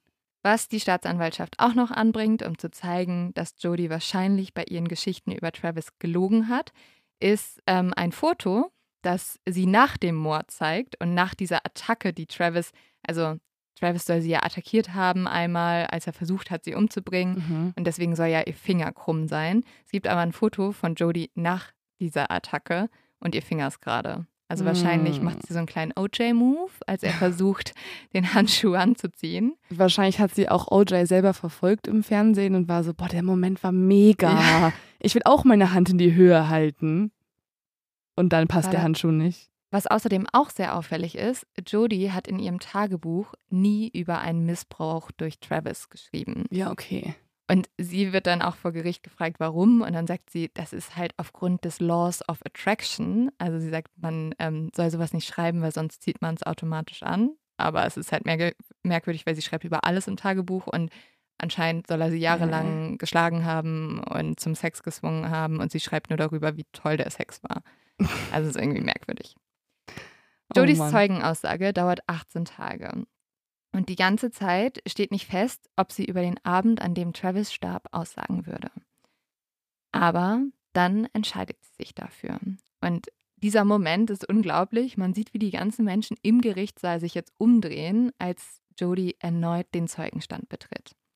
Was wir bisher wissen, ist ja, während sie den nackten Travis unter der Dusche fotografierte, sei ihr die Kamera aus der Hand gefallen. Sie sagt jetzt, Travis sei extrem wütend geworden. Er hat sie angeschrien. Er hat gesagt, dass selbst ein kleines Kind die Kamera besser halten könnte als sie. Und dann ist er angeblich aus der Dusche gesprungen, hat Jodie brutal zu Boden geworfen. Jodie hat dann versucht, sich von ihm zu befreien und konnte sich losmachen. Dann ist sie so schnell sie konnte durch das Zimmer gerannt und hat sich im Kleiderschrank versteckt. Und Travis hat sie verfolgt und Jodie hatte natürlich Todesangst. Und im Kleiderschrank hat sie dann aber ganz zufällig diese Waffe gefunden, hat nach der dann gegriffen und damit auf Travis geschossen, um sich selber zu schützen. Und wo ist die Waffe dann jetzt? Ja, das, ähm, das hat sie auch nicht gesagt, weil, also, was ja auch komisch ist, ist, dass sie ja noch mehrmals auf ihn eingestochen hat, nachdem sie auf ihn geschossen hat. Aber sie sagt dann einfach, dass sie ab einem gewissen Zeitpunkt einfach Erinnerungslücken hat, also einen Gedächtnisverlust, weil sie so ein großes Trauma erleiden musste. Und deswegen kann sie sich gar nicht mehr daran erinnern, dass sie Travis erstochen hat oder sie kann sich auch nicht mehr daran erinnern, ob sie ihn in die Dusche gebracht hat. Aber sie bestreitet es auch nicht, weil sie nicht mehr weiß, was passiert ist, weil das Trauma halt so groß ist. Mm, wow. So, das kommt. Auch immer easy peasy, ne? So, ja, und dann weiß ich ja nicht mehr. Dann habe ich halt, dann hab ich's halt vergessen. Jetzt bin ich kurz unkreativ geworden. Ja. Am 2. Mai tragen die Staatsanwaltschaft und die Verteidigung ihre Schlussplädoyers vor. Dann zieht sich die Jury zur Urteilsfindung zurück. Und alle, ganz Amerika, fiebert jetzt dem Urteil entgegen. Die Medien berichten jeden Tag über den Fall und selbst Donald Trump spricht in einem Telefoninterview über das ausstehende Urteil. Nach vier Tagen, am 8. Mai 2013, wird das Urteil verkündet. Jody wird des Mordes schuldig gesprochen. Aber ich muss auch sagen, der Staatsanwalt, der Jodie ins Kreuzverhör genommen hat, war auch so krass drauf. Ja. Also der hat sie wirklich so zerstört. Der war auch so wütend und, ja. und ist, man kennt das ja manchmal aus Gerichtssälen, dass es auch ein bisschen langsam ist und sehr, mh, weiß nicht, wir waren ja auch Mhm. beim Fall Andreas da so bei der beim Zivilprozess dabei und so und es ist natürlich auch sehr juristisch, sehr fachlich In und Amerika ne? ist es halt immer eine Show wegen Genau. der Jury. Und es ist einfach eine Riesenshow gewesen. Und dieser Anwalt, der war so wütend, der hat auch teilweise sie so Sachen gefragt, wo ich so dachte, boah, das ist jetzt schon, da merkt man wirklich schon, dass äh, der kurz vorm Ausraster ist. Ne? Also der hat sich ja auch immer aufgehangen, dass Jodie ihm nicht klar antwortet, Ja. dass Jodie wieder, wie auch schon in den Vernehmungen, irgendwelche unnötigen Details erzählt, nicht Ja. auf seine Fragen eingeht. Und er fragt dann immer so, können Sie meine Frage beantworten? Ja oder nein? Er wird Ja. schon richtig wütend. Also ich kann verstehen, dass der überzeugend agiert hat und die Jury ihm auch natürlich dann, Ja. also ist ja eh schon total eindeutig, die ganze Beweislast, aber dieser Anwalt war auch nochmal echt, der lohnt sich, es lohnt sich, den nochmal anzuschauen. Aber der Prozess ist ehrlich gesagt immer noch nicht zu Ende. Es geht Oh noch nein. weiter. Es geht jetzt nämlich darum, das Strafmaß festzulegen. Also kriegt Jodie die Todesstrafe, ja oder nicht? Und sie ähm, schafft es natürlich jetzt erstmal, dass die- die ganzen Medien wieder über sie berichten. Sie sagt nämlich, der Tod ist die ultimative Freiheit. Das heißt, die ähm, Headlines sind jetzt nicht irgendwie Mörderin von Travis Alexander ähm, schuldig gesprochen, sondern die Headlines sind jetzt auf einmal, Jodie wünscht sich den Tod. Also damit hat sie Mhm. wieder alles schön auf sich gelenkt. Und ja, diese Meinung ändert sie dann aber natürlich auch wieder. Sie bekommt jetzt nämlich eine Chance, ähm, sich an die Jury zu richten, also zur Jury zu sprechen und zu sagen, ob sie das Todesurteil will oder nicht. Und jetzt auf einmal bittet sie die Geschworenen um Gnade. Sie sagt nämlich, dass ähm, sie selbst zwar nicht mehr verdient zu leben, aber dass man das für ihre Familie machen müsste, weil das sind die Menschen, die leiden. Und du denkst so, ja, ja, die leiden, aber Travis Familie sitzt halt daneben, ne? Und die leiden, weil du jemanden umgebracht Ja. hast. Nicht Und- wegen der Jury an sich. Die Jury ist nur hier, weil du jemanden umgebracht hast. Und jetzt kommt mein absoluter Höhepunkt in diesem Fall, wo ich kurz davor war zu sagen, nee, ich kann nicht mehr, es geht nicht mehr. Oh Gott. Jodie macht folgendes, sie stellt sich vor die Jury und holt ein T-Shirt raus. Nein. Auf diesem T-Shirt steht Survivor und sie sagt, Nein. dieses T-Shirt habe ich selber designt, also Survivor Überlebende und ich möchte das aus dem Gefängnis raus verkaufen, um Menschen zu helfen, die häusliche Gewalt überlebt haben. oh und ich finde, sie spuckt Gott. jedem Opfer von häuslicher Gewalt so Oh. ins Gesicht in diesem Moment. Oh. Also sie benutzt jetzt einfach Menschen, die sowas Schlimmes erlebt haben, um sich selbst vor dem Tod zu retten und sagt jetzt, ja, sie müssen mich retten, weil, ähm, Also- weil dann, dann kann ich ja noch Menschen helfen mit meinem Survivor-T-Shirt, wo du denkst, oh, nee. Also, das ist ja auch einfach nur so paradox, weil Survivor, sie hat überlebt, während jemand anderes gestorben ist. ja, Also, ja. ach, das ist auch einfach die Wortwahl ist ganz schwierig. Es ist alles super schwierig. Also, und vor allem dann auch so, es gibt dann auch so ein Interview, da, da wird sie auch von so einem Journalisten halt konfrontiert, der sagt, hey, das ist doch nicht dein Ernst, weil sie sagt dann auch noch, sie sagt dann, der zweite Grund, warum sie am Leben gelassen werden sollte, ist, dass sie ihre Haare dann spenden könnte. Und die sind ja noch nicht so lang. Das heißt, wenn sie jetzt noch ein bisschen Oh. länger im Gefängnis wäre, dann wären ihre Haare länger. Und dann ist man halt so, also ich bin kein Fan der Todesstrafe, aber trotzdem gegen dieses Urteil zu argumentieren, indem du sagst, ich könnte dann meine Haare spenden und ich verkaufe T-Shirts mit dem Shirt Survivor als Mörderin. Es ist, Oh mein Gott. also da fragst du dich auch echt, was ist bei dir falsch gelaufen? es ist einfach, einfach ein Film, ne? Ja. Die Jury zieht sich jetzt zurück, um das Strafmaß festzustellen. Das Urteil muss einheitlich sein. Das bedeutet, alle zwölf Geschworenen müssen für oder gegen die Todesstrafe stimmen. Und wenn es kein einheitliches Ergebnis gibt, wird ein neues Verfahren angesetzt. Und genau das passiert. Acht Geschworene stimmen für die Todesstrafe, vier stimmen dagegen. Damit wird das Verfahren für ergebnislos erklärt. Achteinhalb Jahre später gibt es ein Wiederaufnahmeverfahren mit einer neuen Jury. Also man muss sagen, hier wird natürlich nicht alles neu verhandelt, sondern nur das Strafmaß. Und die neuen Geschworenen können sich aber wieder nicht einigen. Diesmal gibt es elf Stimmen für die Todesstrafe, aber eine dagegen. Und damit steht Jodys Strafe fest. Denn im Bundesstaat Arizona gibt es nur zwei Versuche, die Todesstrafe durchzubringen. Das bedeutet, am 13. April 2015, fast sieben Jahre nach dem Mord, wird Jodi Arias zu einer lebenslangen Freiheitsstrafe ohne Aussicht auf vorzeitige Entlassung verurteilt. Jodie wird den Rest ihres Lebens im Gefängnis verbringen. Sie sitzt jetzt in einem Frauengefängnis in Phoenix ihre Haft ab. Mittlerweile ist Jodie Arias 42 Jahre alt. Das Survivor-T-Shirt verkauft sie immer noch, genauso wie Bilder, die sie im Gefängnis malt. Mhm. Und sie hat es nicht nur geschafft, mit ihrer ganzen Show dem Tod zu entgehen, sondern sie hat sich auch einen kleinen Fankreis aufgebaut. Also sie soll auch, ehrlich gesagt, immer wieder Beziehungen gehabt haben zu Wärtern. Sie soll auch Beziehungen gehabt haben zu ähm, anderen Insassenen. Und ähm, sie hat regelmäßig Leute, die ihr Fan-E-Mails, Fanbriefe schreiben. Und am Ende will ich dir noch ein Zitat von ihr nennen. Das Oh ist nämlich aus einem Interview. Und hier hat Jodie bereits drei Jahre im Gefängnis abgesessen und hat Folgendes gesagt. It's all good. If this is what it's like to be hated, then keep hating. Also, es ist alles gut. Wenn es sich so anfühlt, gehasst zu werden, dann hasst weiter. Ja, alright. Oh, schwierig. schwierig. Also man muss natürlich sagen, dass auch viel darüber spekuliert wurde, ob Jodie eine psychische Krankheit hat. Mhm. Eine, das wäre auch meine ja, Frage jetzt gewesen. Einige Psychologen ähm, vermuten, dass sie eine Borderline-Störung hat oder dass sie eine Soziopathin ist. Mhm. Ähm, ja, Und aber- natürlich auch eine Narzisstin, oder? Weil dieses ganze Verhalten, dass sie noch gerne Interviews gibt, dass sie gerne gut aussehen möchte, Fotos machen möchte, Make-up trägt und so weiter und so fort, ist ja auch sehr narzisstisch. Ja, genau. Es wurde halt alles nicht offiziell diagnostiziert, ähm, aber Narzisstin würde schon Sinn machen, auf jeden Mhm. Fall. Verrückte Folge, oder? Also, Ja, es ist ein ganz ungewöhnlicher Fall, bei dem, sag ich mal, ausnahmsweise, das haben wir auch nicht so Mhm. häufig, diese psychopathischen und narzisstischen Züge in einer Frau zu finden sind, die Ja. aber so, so klug teilweise das auch ja jahrelang Mhm. versteckt hat. Das finde ich auch so, so spannend irgendwie daran. Also ja. diese zwei Leben, die sie hatte, diese Rollen, die sie gespielt hat und so, es ist einfach auch super gruselig.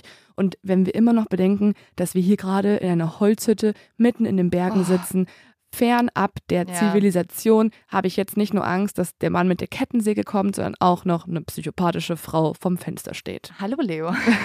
also hast du Angst vor mir jetzt? Denn eigentlich zeigt diese Folge wieder nur, passt ein bisschen auf, wen ihr datet, so.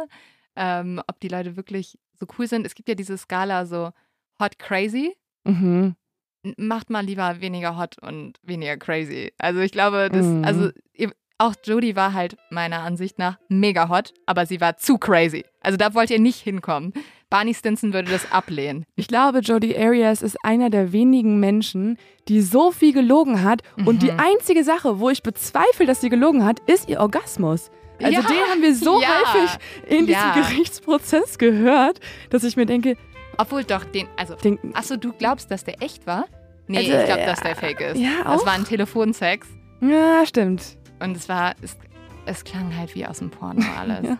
Aber gut, keine Ahnung. Ähm, guckt es euch selber an.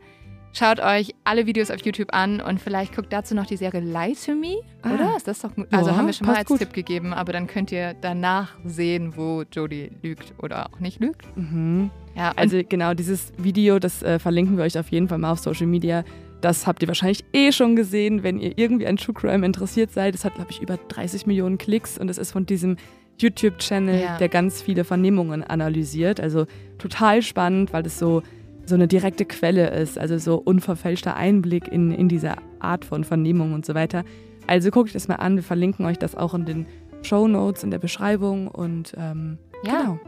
ähm, wir sind gespannt auf eure Meinung zu diesem spektakulären Fall. Und falls ihr ihn jetzt am Montag hört gerade, dann haben wir es wahrscheinlich geschafft Ja. hier aus der Hütte heraus, weil wir müssen ja auch, wir müssen hier ganz transparent, es ist Donnerstag, äh, die Folge muss noch äh, geschnitten Mhm, werden. Es gab mhm. ein paar Fails, weil zwischendrin haben wir natürlich auch noch mal kurz vom Haus gecheckt, ob äh, da irgendwer ist und Fredo hatte einen Bellanfall Ja. und so weiter. Wir hatten viel Angst.